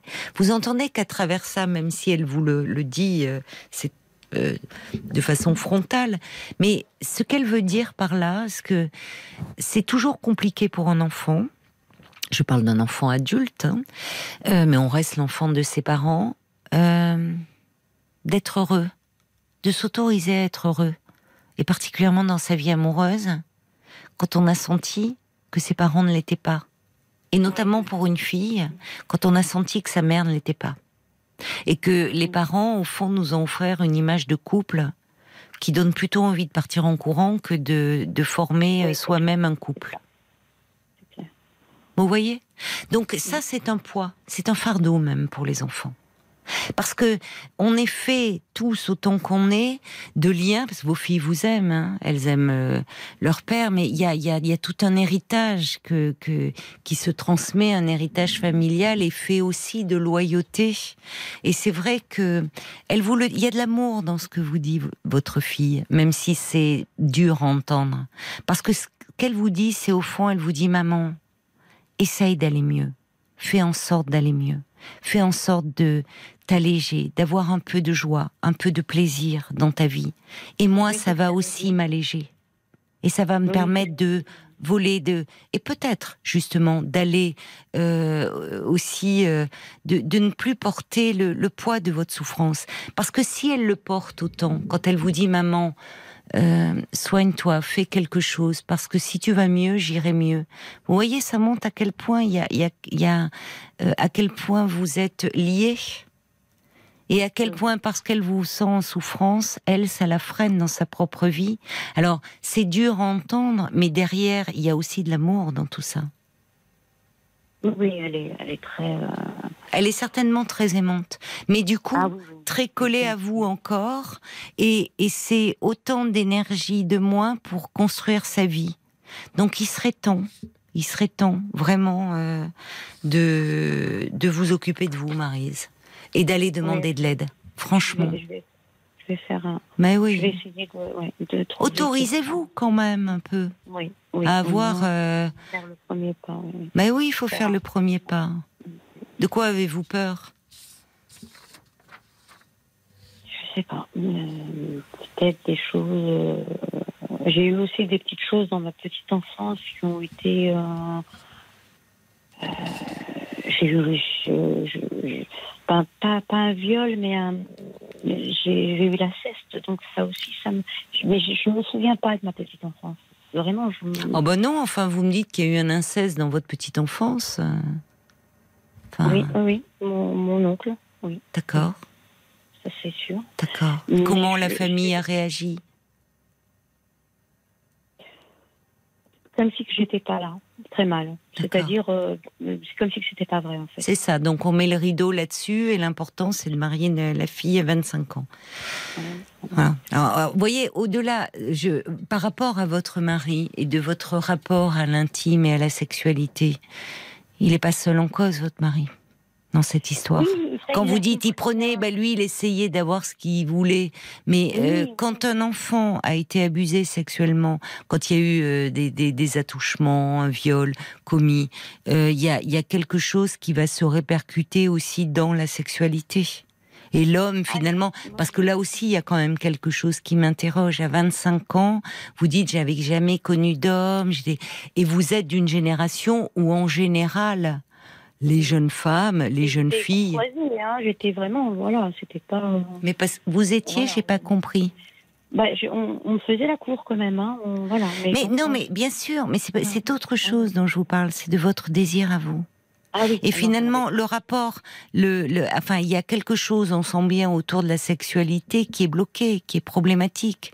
Et vous me dites, si vous avez subi des attouchements de la part d'un oncle, Oui. qu'il n'y a pas eu de réaction dans l'entourage familial et qu'on a mis le rideau là-dessus, bah, ça aussi, ça hypothèque votre avenir.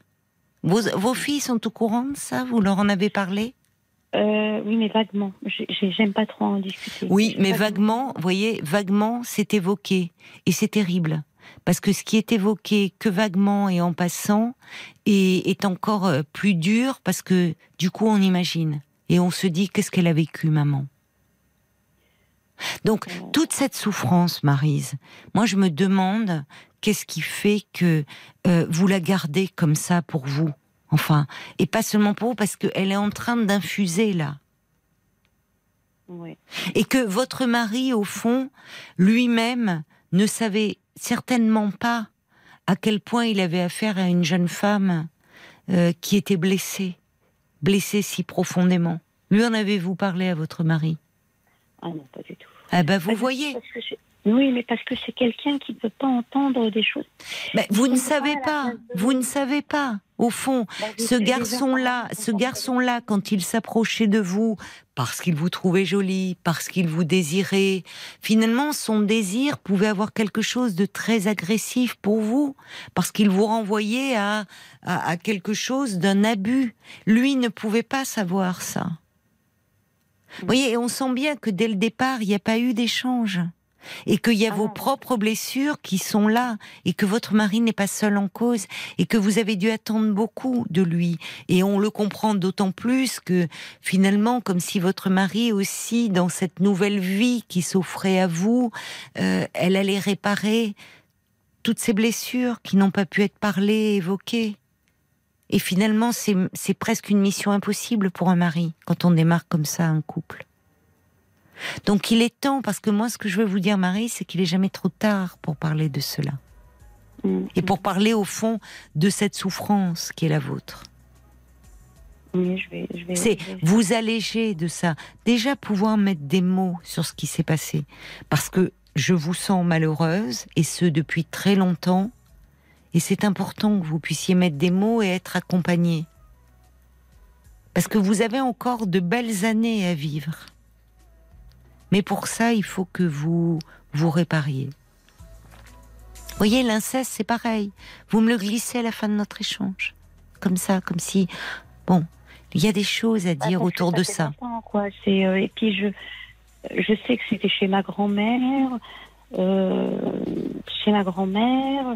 Et Ma grand-mère, je sais qu'elle me protégeait parce que euh, je me souviens qu'on regardait la télé et euh, elle aimait pas trop ça, quoi. Elle aimait pas. euh, et c'est ça. ça Qu'est-ce qu'elle aimait pas Qu'est-ce qu'elle aimait elle pas, votre grand-mère avec- Elle ne voulait pas que je sois avec cet oncle-là. ah ben, On peut comprendre, oui. Ouais, ouais. Mais je Enfin, cet oncle qui était son fils. Oui, c'est ça. Oui, mais enfin, qui était là à la maison, elle aimait pas trop, mais bon, il était quand même là et. Oui. et bon, vous voyez.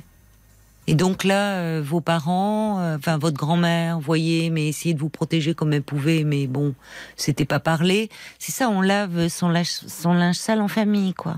L'inceste, Ah oui. quand il y a d'inceste, quand il y a de l'inceste, euh, ça fait exploser la famille, parce que plus personne n'est à sa place. Ah bah oui, moi je pouvais pas le dire. J'ai j'ai dit on, on va pas me croire. Et un, un de ces jours, ça m'a monté, ça m'a monté, ça m'a monté. J'étais grande, hein, j'avais 50 ans. Et je l'ai dit à ma mère, à 50 ans. Ah, je l'ai pas dit avant. Bon. Et euh, donc aujourd'hui, vous en avez 10 de plus. Et franchement, Ouais. euh, allez-y, allez parler. Parce que vous pouvez pas garder et taire cela. Il est temps de, de vous exprimer. Et je trouve que tout cela a pesé considérablement sur votre couple. Beaucoup plus que vous ne le pensez. de toute façon, il, il, il le voyait bien quand on avait des rapports. Il a dit c'est pas possible, t'as eu quelque chose, c'est pas possible. Vous voyez. Donc vous voyez Oui, qu'il était euh, plus... Et d'ailleurs, vous disiez qu'il était gentil avec vous et que Oui, il oui, essayait de comprendre. Il a essayé de vous tendre des perches quand il vous disait c'est pas possible, il se passe quelque chose. Oui, mais par rapport à la relation sexuelle, mais pas Mais oui. Il y a, a d'autres choses dans la vie que la relation sexuelle. Oui, mais vous voyez le simple fait d'évoquer les choses comme ça, il y a d'autres choses dans la vie que la relation sexuelle. Votre mari, il a essayé comme il a pu, peut-être maladroitement, mais il a essayé. Et puis à un moment, il s'est peut-être découragé. Parce que il a du mal à parler, mais vous aussi, vous avez du mal à parler, Marise. Et il y a un malentendu qui s'est installé entre vous. Donc, Oui. ce que vous pouvez faire aujourd'hui, parce que là, si vous voulez, vous contribuer à vous rendre encore plus malheureuse en attendant quelque chose qui vienne de votre mari. Commencez par vous et allez parler de votre histoire. Et vous allez trouver quelqu'un qui va vous entendre et vous accompagner. D'accord? Ok. Bon courage, Marise. Merci, merci beaucoup, Caroline. Parlons-nous, Caroline Dublanche sur RTL. Jusqu'à minuit 30, Parlons-nous. Caroline Dublanche sur RTL. Quelques messages que vous nous adressez suite euh, à notre échange avec euh, avec Marise. Il y a Cathy qui dit même sans abus, euh, avec indépendance ou pas, eh bien le témoignage de Marise montre qu'il existe encore des Charles et des Emma en souffrance et il est important de ne pas subir dans le silence. Oui, bien vu Cathy. Euh, évidemment, euh, tout le monde aura compris. Cathy fait référence à Emma Bovary. Euh, au roman, il y a quelque chose de ce poids, de ce fardeau, de ce silence, de cet ennui. Et franchement, à 60 ans, enfin, le message qu'on pourrait faire passer, c'est qu'il est jamais trop tard pour euh, pour essayer de s'extirper euh, d'une d'une d'une souffrance, d'une douleur. Il est jamais trop tard pour pour aller mieux et pour s'arroger un peu euh, de, de liberté. Beaucoup de, de réactions aussi qui arrivent euh, sur Exactement. Facebook. Avec ces mêmes mots, Kate qui dit à 60 ans, bah, il n'est pas trop tard euh, non. pour commencer à vivre une existence apaisée. Vous vous débrouillerez très bien toute seule et vos enfants seront réconfortés de vous savoir épanoui euh, tranquillement dans votre nouveau petit nid. Il y a aussi Ellie qui dit, bah, moi j'avais un- peu l'impression que Marise euh, menaçait son mari de divorcer, mais qu'elle ne le ferait euh, jamais Oui. parce qu'elle aurait peut-être peur de ce que les autres allaient penser. Mais il est temps qu'elle pense à elle-même avant tout. Euh, le valet de cœur dit la même chose entre vouloir être seul et l'être réellement. Bah, il y a un monde qui porte un nom, surtout. qui est la volonté, la volonté de vivre pour soi, par soi, avec euh, toutes sortes de caps et d'épreuves. Prenez le précieux temps de savoir ce qui est devenu essentiel pour vous. Et l'évidence de vos essentiels vous sera révélée. Prenez soin de vous ouvrir et de vous redécouvrir. Et puis, il y a Nicole qui a vécu les mêmes problèmes avec un mari qui ne parlait pas, qui était sans cesse au chômage et avec qui finalement elle ne partageait plus rien. Elle a menacé pendant 15 ans euh, de partir. Et puis un beau jour, eh ben, elle l'a vraiment fait. Elle s'est décidée à partir. Et depuis, elle a eu l'impression de revivre. Prenez votre vie en main et vous revivrez enfin. Oui, et d'ailleurs, je pense que je, je, ne sais pas au fond si Marie serait plus heureuse si elle prenait la, la décision de quitter son mari. Je pense qu'il y a quelque chose de plus complexe euh, derrière euh, tout cela et que euh, prendre une telle décision n'est pas sans conséquence.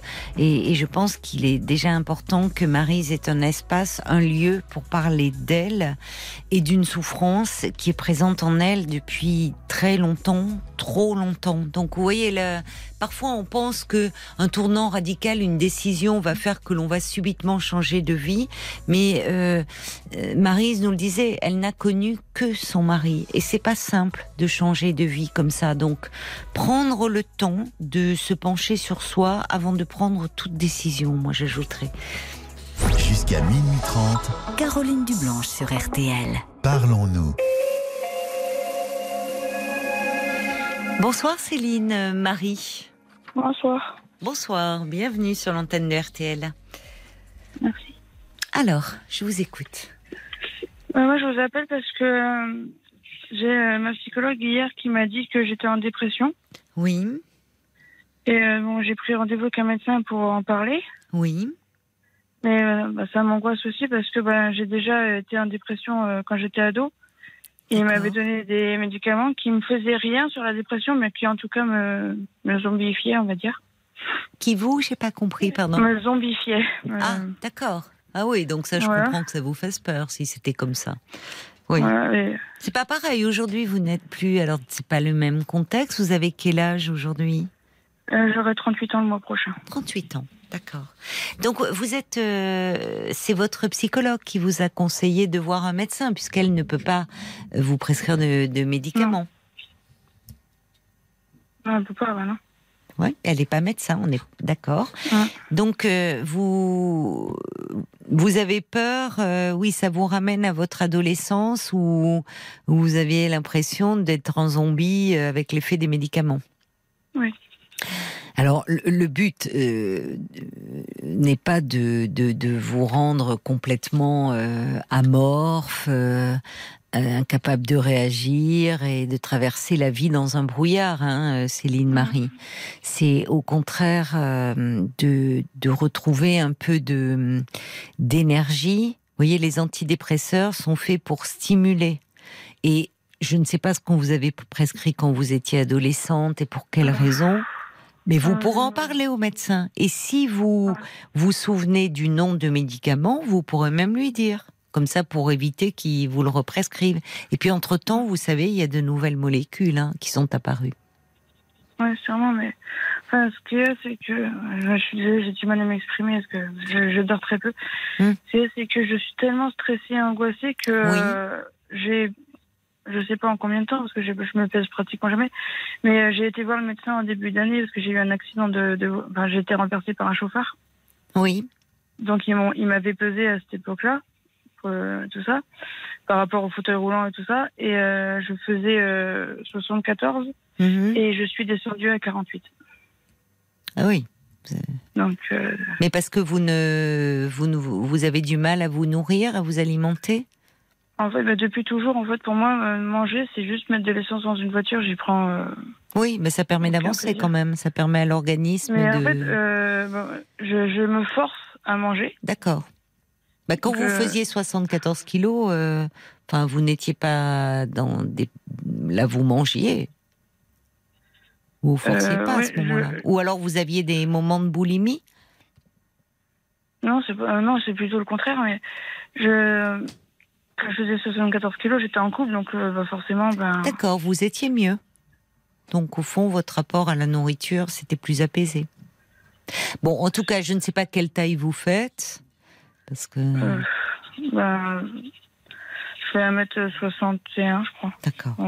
Bon, en tout cas, si vous avez perdu, non, parce qu'il y a quand même le ratio un peu taille-poids. Mm. Euh, Si votre psychologue pense qu'il est important, enfin qu'elle vous conseille d'aller voir un médecin pour avoir un avis, et que vous me dites vous arrivez très peu à dormir, vous arrivez très peu, euh, vous avez vous, vous nourrir devient problématique, c'est bien que vous voyez un médecin et qu'il y ait quelque chose qui vous apaise un peu pas qui vous transforme en zombie, pour reprendre votre expression, mais qui vous apaise. Parce que sur le plan de votre santé, si vous dormez très peu, si vous mangez mal, vous allez vous épuiser. Ah, c'est pas je vais, je, je suis. Vous êtes déjà fatigué, d'accord Ah, C'est surtout que, ben, euh, honnêtement, comme je le dis euh, psychologue hier, si j'avais pas de chien, j'aurais longtemps, depuis longtemps sauté par la fenêtre. Quoi. Bon. Et Alors il faut peut-être que que vous soyez chien, mais- hum, ouais, je sais pas. Il faut que vous voyiez un médecin, en tout cas. Hum. Parce que si vous avez euh, ces, ces pensées là un peu envahissantes, alors heureusement vous avez votre votre chien dont vous vous sentez responsable. C'est Mhm. quoi comme chien? Un fox York. Ah oui, c'est mignon. C'est elle qui m'a choisi, et du coup, euh, Oui, pas. mais elle, elle doit sentir que vous n'êtes pas bien. Elle, c'est une glu, elle. Ben, c'est peut-être pour ça qu'elle vous colle tant, parce qu'elle sent que vous n'êtes pas bien. Hum. Les animaux, vous savez, euh, perçoivent beaucoup de choses. Mhm. Donc, euh, elle vous a donné les coordonnées d'un médecin? Non, mais j'ai pris rendez-vous avec mon médecin généraliste parce que les psychiatres, je leur fais pas confiance. Bon, bah voyez votre médecin généraliste. Hum. Vous avez rendez-vous quand avec votre médecin? Mardi. Mardi. C'est bien. Après le week-end. Ouais. D'accord. Donc vous allez. euh, euh, il faut que vous lui expliquiez que vous dormez mal, que que s'il n'y avait pas votre petite chienne, euh, vous seriez jeté par la fenêtre. Il faut lui dire tout cela. hein, Hum. pour aller mieux, pour vous sentir euh, plus apaisé. Vous pouvez pas rester euh, comme cela. Après, je ne sais pas ce qui s'est passé dans votre histoire et c'est pas le Enfin, lieu forcément très, de très développer. Bah, j'imagine. C'est pour ça que je vous pose pas la question parce que j'imagine qu'il y a une très longue histoire derrière et, et que avec votre psychologue vous vous entendez bien? Oui, ouais, elle Oui. a réussi à me faire sortir des choses euh, que, que j'avais jamais dit, entre Oui. Mais... Oui, oui. Donc vous vous sentez en confiance? Et Mm. donc elle, elle voit là qu'il y a quelque chose actuellement qui est en train un peu de euh, de En prendre fait, de en ce moment, l'ampleur. il y a une accumulation de, galères qui arrivent ça. en même temps et euh, Mm. et euh, bon, à tel point que j'en étais jusqu'à menacer la mairie de, de, de Paris parce qu'ils réagissaient pas, mais enfin bref voilà. Oui, donc il y a beaucoup de choses qui vous stressent là dans votre environnement. Ben, disons que ça fait un an que je vis dans un appartement sans électricité, qui est rongé par la moisissure et l'humidité, parce que j'ai eu 25 inondations euh, consécutives. Et Ah quand je le dis, euh, quand j'ai fait 13 demandes de logement Oui. en 15 ans, Oui. donc euh, au bout d'un moment c'est un stress, parce qu'on se dit, ben, on fait la demande de logement, mais ça, ça sert à rien, entre guillemets. Et à la fin, ben, j'en ai eu tellement marre, j'étais voir le maire et je lui ai dit, euh, Oui. si, si un jour je finis par claquer, parce que moi j'ai qu'un poumon qui fonctionne, et donc une déficience viscérale, donc respirer la moisissure avec un poumon, c'est pas, c'est pas le top. Non. Et j'ai dit, si je finis par claquer de ça, vous serez responsable. Et là, ils se sont mis à bouger, quoi. Enfin, ils se sont mis à bouger. Ils ont fait des beaux discours. Mais il n'y a pas d'autres. Il y a de- d'autres locataires dans votre immeuble? Alors apparemment, dans mon immeuble, on est, on est 80 logements, ça c'est pas, c'est sûr. On serait, parce que j'ai, j'ai vu ma gestionnaire de location, qui en théorie s'occupe du logement, je dis en théorie, Oui. et elle dit, ah mais vous n'êtes pas tout seul, vous, on est- vous êtes 17 dans le logement. Euh, dans l'immeuble à être inondé régulièrement, mais je m'en fiche qu'on soit 17. Moi, je dis juste que moi, j'aimerais bien qu'il bouge, quoi. Ben oui. Et euh, elle me dit euh, oui, j'ai prévenu la, la DDT pour qu'ils viennent faire un diagnostic euh, Oui. d'insalubrité et d'indécence. Oui, vous avez bien fait. J'ai toujours pas de nouvelles, mais je, ils sont prévenus. Et, il n'y a pas de syndic dans cet immeuble? Si, mais le syndic, en fait, à part mettre des mots dans les boîtes aux lettres, il sert pas à grand chose. Parce qu'en fait, il y a, y, a, y a un syndic qui s'occupe des parties communes et Oui. il y a euh, 20 ou 25 propriétaires différents. Hmm. Donc c'est une, enfin, c'est une Oui, d'accord. Oui. Et euh, le problème, c'est que quand on leur dit quelque chose, ça rentre dans une oreille, ça ressort par l'autre. Et ben, ils s'en fichent, quoi. Et ils m'ont proposé trois solutions pour régler le problème, qui, enfin, des solutions inadéquates. Oui. Bah, alors, sachant qu'en fait, la cause des inondations, euh, d'après les experts, viendrait des murs porteurs et n'est pas réparable. En fait, il faudrait abattre l'immeuble, d'après euh, les experts qui passent depuis 20 ans, apparemment, dans l'immeuble. Parce que Bah c'est euh, antérieur à mon Alors emménagement. ça, c'est de la responsabilité à un moment aussi. Euh, Oui, voilà. s'il est. Ouais, c'est ce que je leur ai dit. Et euh, parce que même eux, ils étaient étonnés que l'immeuble soit encore debout quand euh, je leur ai dit d'ailleurs. Et ma propriétaire me propose trois solutions. La première, c'est que je vide mon studio euh, et qu'une semaine après, elle vienne faire des travaux chez moi pour réparer les conséquences, ce qui sert à rien. Et puis, bon, je peux pas vider mon studio comme ça euh, dans le couloir, on va dire.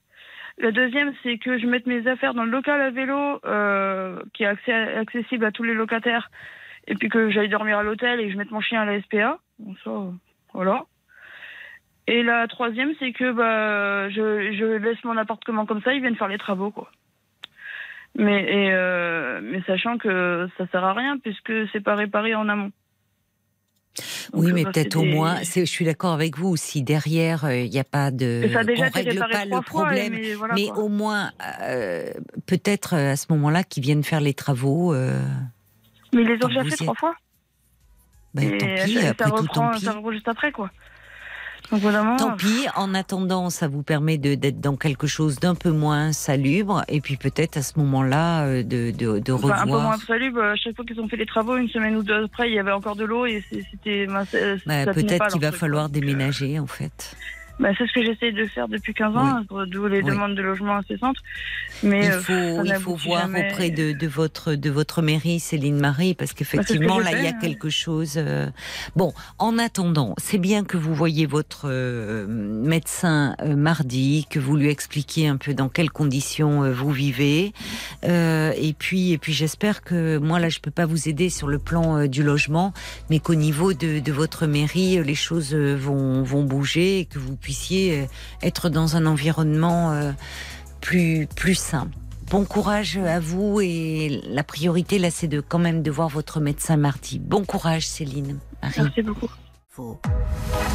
Jusqu'à minuit 30, Parlons-nous. Caroline Dublanche sur RTL. La nuit euh, continue euh, sur RTL avec euh, vos témoignages au standard de Parlons-nous 09 69 39 10 11 si vous désirez me parler ou peut-être dialoguer avec un auditeur, une auditrice, peut-être proposer des pistes, des solutions, des pistes de réflexion. Tous vos appels sont les bienvenus. Bien sûr, vos réactions aussi par SMS au 64 900 code RTL ainsi que sur la page Facebook de l'émission RTL-Parlons. RTL Bad Day. 22h, minuit 30, Parlons-nous. Caroline Dublanche sur RTL. Un petit mot pour vous dire euh, que euh, avec euh, Céline Marie, nous parlions de, de dépression. On l'a beaucoup évoqué d'ailleurs tout au long de la semaine. Et avec Paul, nous y avons euh, consacré un, un petit podcast euh, qui s'appelle Parlons encore, qu'on enregistre après le direct où on revient sur une problématique qui est évoquée. Et la dépression, nous l'avons traitée euh, mardi, je crois. Alors mardi, on était, euh, on était quoi? C'est euh, mardi 8 Elle me Oui, prend c'est le ça. cours. Euh, Oui, c'était oui, mardi. mardi. Donc on a fait un petit un petit podcast sur la dépression, les symptômes qui doivent alerter, la, la façon de de, de s'en sortir. On était parti du témoignage de Tony hein, qui nous avait appelé pour nous dire qu'il avait traversé vraiment une dépression sévère et qui s'en était sorti et, et et qui allait maintenant euh, beaucoup beaucoup mieux. Euh, ce soir après l'émission, là il est minuit 9 nous enregistrerons un podcast consacré euh, euh, à Nadia, euh, cette cette dame qui a appelé Pascal Pro euh, dans les auditeurs euh, ont la parole. Il y a maintenant euh, 48 heures, euh, qui était dans un état de, de profonde souffrance. Elle témoignait avec Pascal au sujet des abus sexuels dans dans l'Église. Nadia a été abusée à l'âge de 12 ans par un prêtre et nous l'avons rappelé avec Paul hier soir. Nous avons pris le temps euh, de d'échanger avec elle longuement. Et donc, dans ce petit podcast, nous vous donnerons des nouvelles parce que vous avez été très très nombreux à être euh, choqués, heurtés, enfin par par euh, par les faits qu'elle racontait et par par sa profonde détresse. Et très nombreux à appeler à la fois euh, le, le standard des auditeurs ont la parole euh, à 13h et aussi le soir euh, parlons-nous pour demander des nouvelles. Donc euh, sachez que voilà nous l'avons rappelé et que nous vous en donnerons avec ce petit podcast. C'est Yves qui est avec nous. Bonsoir Yves est-ce que Bonsoir Caroline. ah mais je me disais Yves voilà parce que je dis est-ce que c'est mon Yves de Pau? Oui Yves de Pau, c'est toujours lui. Bah, écoutez, je suis, je suis rentré un peu tard là ce soir, j'ai allumé RTL et euh, ça parlait de, des animaux, plus ou bien bien traités, plus ou Oui. moins maltraités. Oui, oui. Et alors, tout de suite, ça m'a fait penser à, à un film que j'ai découvert au cinéma euh, il y a, la semaine dernière. C'est un film polo- polonais Oui, qui a, qui a pour titre EO, les deux lettres EO, IO. C'est le, c'est le nom donné à un âne, qui est un âne qui est le- la vedette du film. ah bon? C'est un film, c'est un film qui a été euh, présenté au dernier festival de Cannes en mai dernier et qui Oui. avait eu de très très bonnes critiques. Et il est sorti il y a 15 jours euh, sans tambour ni trompette. Ben oui. Euh, c'est dommage. C'est un très, Vous l'avez vu Vous êtes, vous étiez au cinéma pour euh, voir ce film. Ah oui, absolument. Oui, oui, oui. Et, mais alors, dites-moi, un film qui est consacré à un âne. Moi, vous me dites ça, j'y vais. Hein. Alors, les, les yeux fermés. Ah, mais pour certains, euh, certaines personnes se disent qu'est-ce que je vais aller regarder un film où, où on parle d'un âne Voilà, euh, c'est le, le, le, le, le monde, le monde myst- mystérieux vu à travers le, le, le- les yeux d'un animal, c'est-à-dire d'un âne. Et sur son chemin, eh bien, cet animal euh, gris, euh, aux, yeux mélancoliques, il Oh. rencontre, Oui. il rencontre des gens bien et d'autres mauvais. Oui. Et il fait l'expérience de la joie et de la peine. Mais, mais c'est un très joli film, plein de poésie, avec des images sublimes. Moi, je connais le metteur en scène, Oui. Jer- Jerzy Skolimowski. Je le connais, il a 84 ans. Je le connais depuis très longtemps. Il a toujours fait de très jolis films. Et moi, j'arrive euh, avec ma, ma, euh, mon passé de cinéphile. Maintenant, je vais voir des films qui sortent de l'ordinaire. Et je peux vous dire que celui- celui-là, c'est un film qui sort de l'ordinaire. Ah, ça me donne passe- vraiment envie. Mais, Ah mais oui. justement, euh, moi, je vois là, il, il doit être euh, malheureusement que dans quelques salles. Hein, euh, Absolument. Bah oui, oui. Il n'est pas partout. Il n'est pas partout. I-O, I, enfin E-O en fait, c'est ça. EO, c'est les E-O. deux lettres. Les E, Mais alors- E, O. Euh, Pardon, Oui. sans- me dévoiler, parce que vous dites c'est le monde vu à travers le regard euh, d'un animal, et c'est vrai qu'ils ont Oui. des yeux si doux, si mélancoliques, Absolument. les ânes, Oui. avec des longs cils. Mais alors, comment euh, il y, a, il y a des dialogues? Comment c'est la voix intérieure qui, qui s'exprime? Ah, non, euh, non, non, les, les dialogues, ce sont les êtres humains qui le font autour de l'âne. Et, Ah oui. et l'âne, l'âne, il se fait observateur euh, imperturbable de, de, de toute forme de, de bassesse, de bassesse humaine. Tout ce qu'on lui fait de mal, tout ce qu'on lui fait comme bien. Euh, au début, il est dans un cirque, il est choyé par une écuyère qu'il adore, mais le, le cirque il fait faillite, donc l'âne il est vendu, euh, il se retrouve en Italie à tirer des carrioles, il est maltraité, il réussit à s'échapper. Euh, c'est euh, c'est très difficile euh, à raconter Oui, l'histoire de ce oui. film. Oui, oui, mais enfin, euh, il y a, l'homme au camélia qui vient de m'envoyer un petit message en me disant euh, ça, on pense à l'âne du merveilleux film Antoinette dans les Cévennes avec Laure Calamy. Quand Oui, on- que je n'ai pas vu, mais c'est vrai, oui, c'est. Moi non plus, je l'ai pas vu, oui. je l'ai loupé, j'ai Oui, regretté. mais euh, les critiques étaient, étaient très bonnes sur ce film. Oui, c'est vrai. C'est vrai.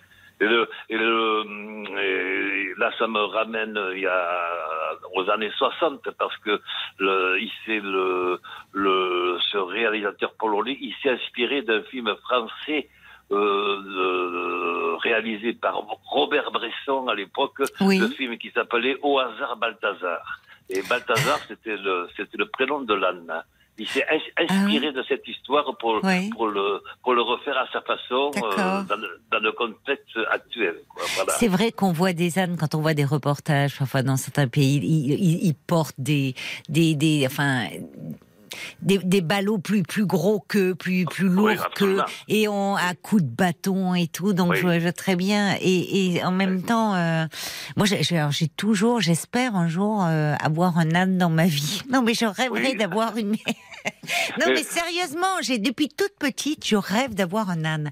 Et Mais bon, mais c'est pas très facile à Paris en appartement, hein, mais bon. Oui, euh, ah oui, évidemment. évidemment oui. Un, un âne à Paris, ça, oui. euh, Faudrait le faire. Il y en a, il y en a un paquet, croyez-moi. j'en- D'ailleurs, j'en vois- quelques-uns dans les Pyrénées, là, du côté de chez moi. Oui, ils sont heureux. Mais oui, champ, mais oui. oui, oui, oui, oui. Mais vous savez que on dit toujours idiot comme un âne, et il Et, Pas du et- tout. Et, c'est une phrase complètement idiote. Un âne n'est pas idiot, mais Ah non. alors pas du tout. Non. Au- au- euh, On dit têtu, on dit il- têtu aussi il, quand il même. est têtu, c'est sûr, il est têtu. Il sait ce qu'il veut, il sait ce qu'il veut pas. Mais il n'est pas idiot. Alors loin de là. hein.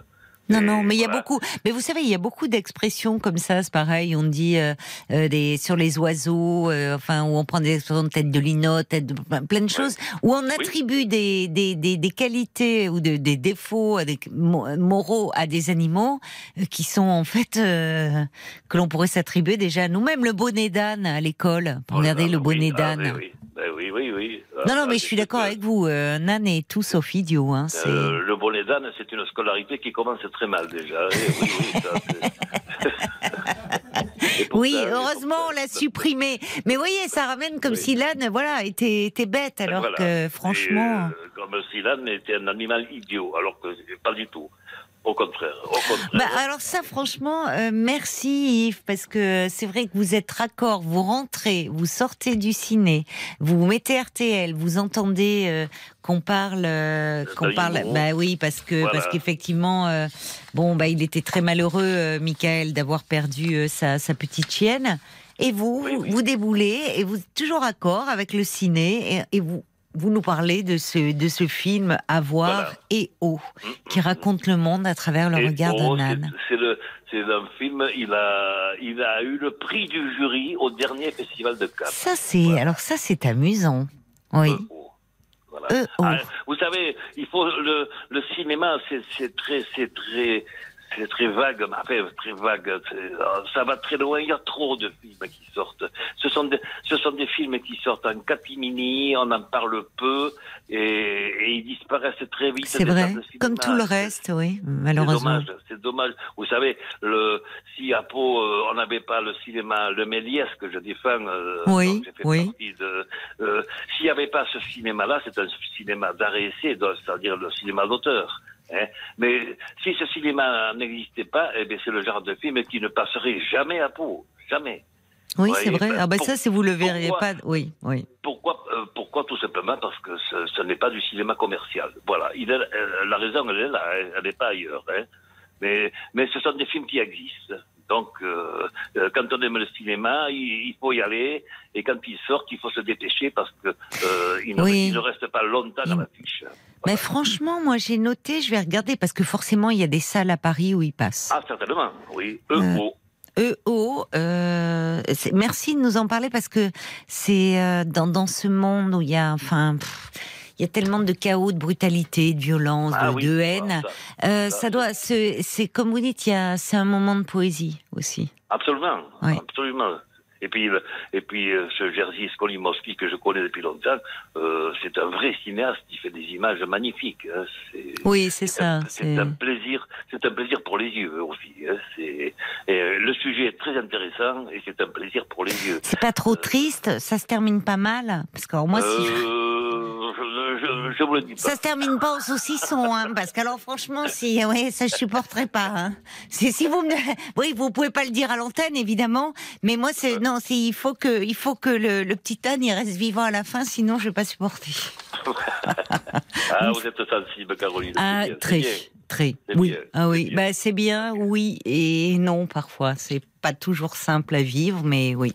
Ah Ah, oui, ah, mais vous savez, le cinéma, ça aborde tous les Oui, sujets. oui. hein, ça, euh, et il y en a qu'il faut, qu'il faut supporter, c'est sûr. c'est- Il y, il y en a qui sont pas, qui sont pas faciles. Et, euh, Il y a des films magnifiques et qui sont, qui sont durs, hein, ça c'est sûr. Oui, c'est vrai, c'est vrai. Et euh, le grand avantage du cinéma, c'est qu'il y en a pour tous les goûts et tous les Vous toutes avez, les sortes de cinéma existent. C'est ouvert à tout le monde. vous avez vu ça, semble-t-il là, ça repart un peu parce que le monde du cinéma est assez désespéré. Ah, ah, euh, le- le- le- Les, le les- les gens avaient déserté les salles et Complètement, oui. semble-t-il ça repart un peu. Ça, ça repart lentement, je pense, oui, mais c'est vrai que le, le, confinement, la pandémie a fait beaucoup de Oui. mal au cinéma. Et oui, les gens sont allés sur les plateformes, enfin. Moi, et moi, ce qui m'épate, c'est le nombre de films qui, qui, euh, tous ces films qui sortent par dizaines. Oui, mais c'est comme les livres. Quand vous regardez, Euh, c'est oui. pareil. Il, il- il en sort des livres. Ouais. Mais franchement, il y en a, il ferait mieux de pas les écrire. Enfin, c'est horrible Ouais, de dire ça, mais non, mais franchement, il y en a. Je suis désolée, non. Enfin, c'est pas de la littérature. Enfin, vous voyez, c'est c'est pareil. Alors vous me direz, il y en a pour tous les goûts, mais non, c'est. Enfin, bon, ça sera notre sujet. Oui. Qu'est-ce que vous avez vu euh, récemment? Enfin, là, c'est donc bon. vous me parlez. Récemment, récemment. Bon, Enfin, euh, le- parmi les, les films qui sortent. euh, Euh, bon, mais écoutez, euh, là, euh, là, il vient de sortir le nouveau film de James Gray, un, un cinéaste américain que je connais très bien, Oui. qui a pour titre Armageddon Time. Et je veux absolument voir ce film. James en fait, Gray. Moi, je note James- parce que je vous suis. Il y a eu qu'une fois avec un film coréen où on n'avait pas été. où on n'avait pas été d'accord. Oui, c'est la première fois que j'étais partie pendant la séance. Mais sinon, en général, moi, quand vous me conseillez, quand vous nous conseillez des choses, je note. Et oh, je vais à tout près aller le voir. Donc, Amar beau. Armageddon. Armageddon Time. Time. Il est, il est sorti hier. Il est sorti. Les critiques sont magnifiques et c'est le, en fait, c'est l'enfance du cinéaste, quoi, d'origine juive à New York dans les années 80. Voilà. Ça se passe à New York. James Gray, c'est un New Yorkais. Il, il écrit sa vie new-yorkaise d'il y a 40 ans. C'est, voilà. Ah, vous savez, euh, c'est difficile. Euh, J'aime pas raconter l'histoire des films. Il faut les voir. Moi, quand je conseille à quelqu'un de voir un film, vas-y. Et de quoi ça parle? Je te le dis pas. Vas-y. Point, c'est tout. Oui, c'est Et on en vrai. parle- Vous nous donnez envie. On en parle quand il aura vu. Un point, c'est tout. Avec plaisir. Euh, Vous n'avez pas vu, alors on en parle beaucoup, il y a des critiques à la fois dithyrambiques et d'autres qui descendent en flèche, le Mascarade. Le Non, dernier- pas vu. Vous l'avez pas vu Vous n'avez pas envie d'aller pas voir vu. Et ça ne me dit pas grand-chose. Euh, Je vois l'histoire, oui. Euh, Oui, il y a. Adjani, la très belle Adjani, Oui. magnifique Adjani. belle oui, oui, oui, oui. Ça se passe sur la côte d'Azur. Il y a Pierre Ninet aussi, hein, parce que moi je comprends, Ninet. ouais, Gianni, je vous d'accord, mais Pierre Ninet, Oui, euh, il y a Pierre, il y a Pierre Ninet. Il y a, pas mal non plus, hein. Voilà, oui. Non, euh, Non, pas dans bon, mes bon. Non, mais moi, ce que j'aime chez vous, c'est que vous nous parlez de toujours de, vous nous faites partager votre enthousiasme, votre votre amour vraiment du, du cinéma. Jamais, euh, quand vous n'aimez pas, vous ne dites pas. Ah non, non, non, Oui. je dis pas non. Non, non, non, non. Moi, c'est un coup de cœur comme ça. Et oh, ça a été un coup de cœur. Oui, Et oui. quand je, quand je suis rentré chez, chez moi, je suis rentré un peu tard, et j'ai allumé RTL, ça parlait des animaux. Et tiens, oh là, et oh, mais voilà, voilà. un Oh, c'est il- super. Non, mais vous, là, franchement, je vous adore. Voilà. Je vous le cache Voilà. pas, je vous adore parce que faut avoir trouvé le moyen, c'est drôle, hein, de, on parlait, Ben on oui. a beaucoup parlé d'animaux ce soir, à travers Voilà. le chagrin que l'on éprouve quand euh, ils disparaissent. Vous, vous sortez du cinéma et vous nous parlez du, du, du film polonais EO, et qui E.O., raconte le monde. Oui, C'est- Et c'est l'histoire d'un. Alors, vous voyez, c'est fou, c'est fou. Original, c'est très original. Et c'est très bien fait, et c'est Ouais. magnifiquement Ah ben moi ça franchement euh, ça me donne euh, je vais je vais aller le voir. Il y a l'homme au camélia qui nous recommande le film Close de Lucas Dont. Close, qui a eu le Grand Prix de Cannes. hollandais. Oui, oui, oui. L'histoire de euh, l'amitié, l'amitié peut-être peut-être un peu plus que l'amitié de deux adolescents qui sont très très liés. Euh, oui, je vois à peu près ce que ça peut raconter. Je il paraît que bon, ça aussi c'est très joli, l'image est très très belle. Oui. Peut-être l'impression, de- peut-être l'impression d'avoir déjà vu ce genre de film. Ah mais vous faut- il faut dire que franchement euh, Ouais. vous avez une telle culture cinématographique. Bah, euh, Bah si, pas, mais- bah si Yves, franchement. C'est-à-dire que vous savez, euh, bon, vous, vous savez, je vous, euh, c'est pas, que- c'est pas que je veux paraître euh, très pessimiste, très défaitiste, Oui. mais euh, j'ai de plus en plus la certitude que les meilleurs films euh, que j'ai vus, eh bien, c'est ce que j'ai vu.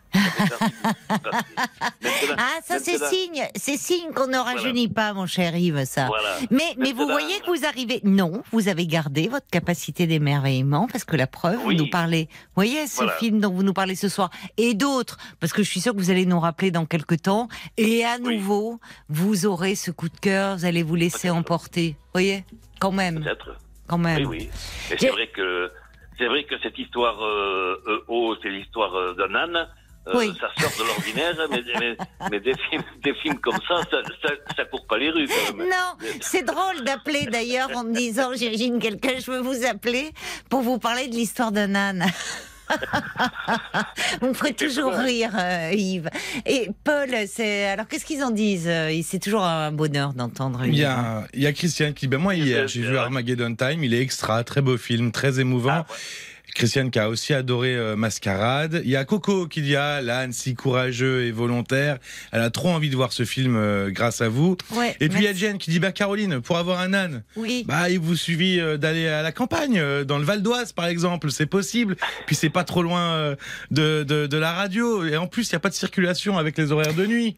Donc allez go la campagne go le Val d'Oise pour avoir un âne. Mais moi, ce que j'aimerais, c'est venir avec mon âne à, à ah oui voilà Et... dans le parking des RTL. Mm. Mais, Pourquoi mais c'est mon projet. Non, bah, bah, le pauvre, non, je le mettrai pas dans le parking, je le mettrai dans le studio à côté de toi. Ah bah très voilà, bien. ça j'en aurai deux. Ça ferait, ouais, ça ferait deux ânes, c'est ça. Et- exactement. Et avec un âne, il y a, euh, les problèmes de pénurie d'essence, euh, Eh, ça, ça ex- n'existera plus. Eh ben exactement, exactement. Et puis, et puis vous avez, vous pouvez boire un petit coup de trop. Exactement. Eh ben, il vous ramène à la maison, au moins. Et Voilà. il va dans la maison. Et Un sans âne- encombre. Un, un âne, ça a beaucoup de mémoire. hein. Oui. Énormément. Énormément, Donc plein de oui, oui, qualités. Donc pour tous ceux qui aiment les ânes, allez voir EO. Et oh, voilà. Merci beaucoup. Hein, N'ayez pas peur, c'est un film polonais et il est formidable. Voilà, mais c'est sous-titré. Ah, toujours. Je vous embrasse. Merci beaucoup pour ce moment délicieux, Yves. Quitte euh, en musique. Euh, merci à vous pour euh, tous ces moments encore, tous ces échanges. Merci à Yves, toujours aussi réjouissant.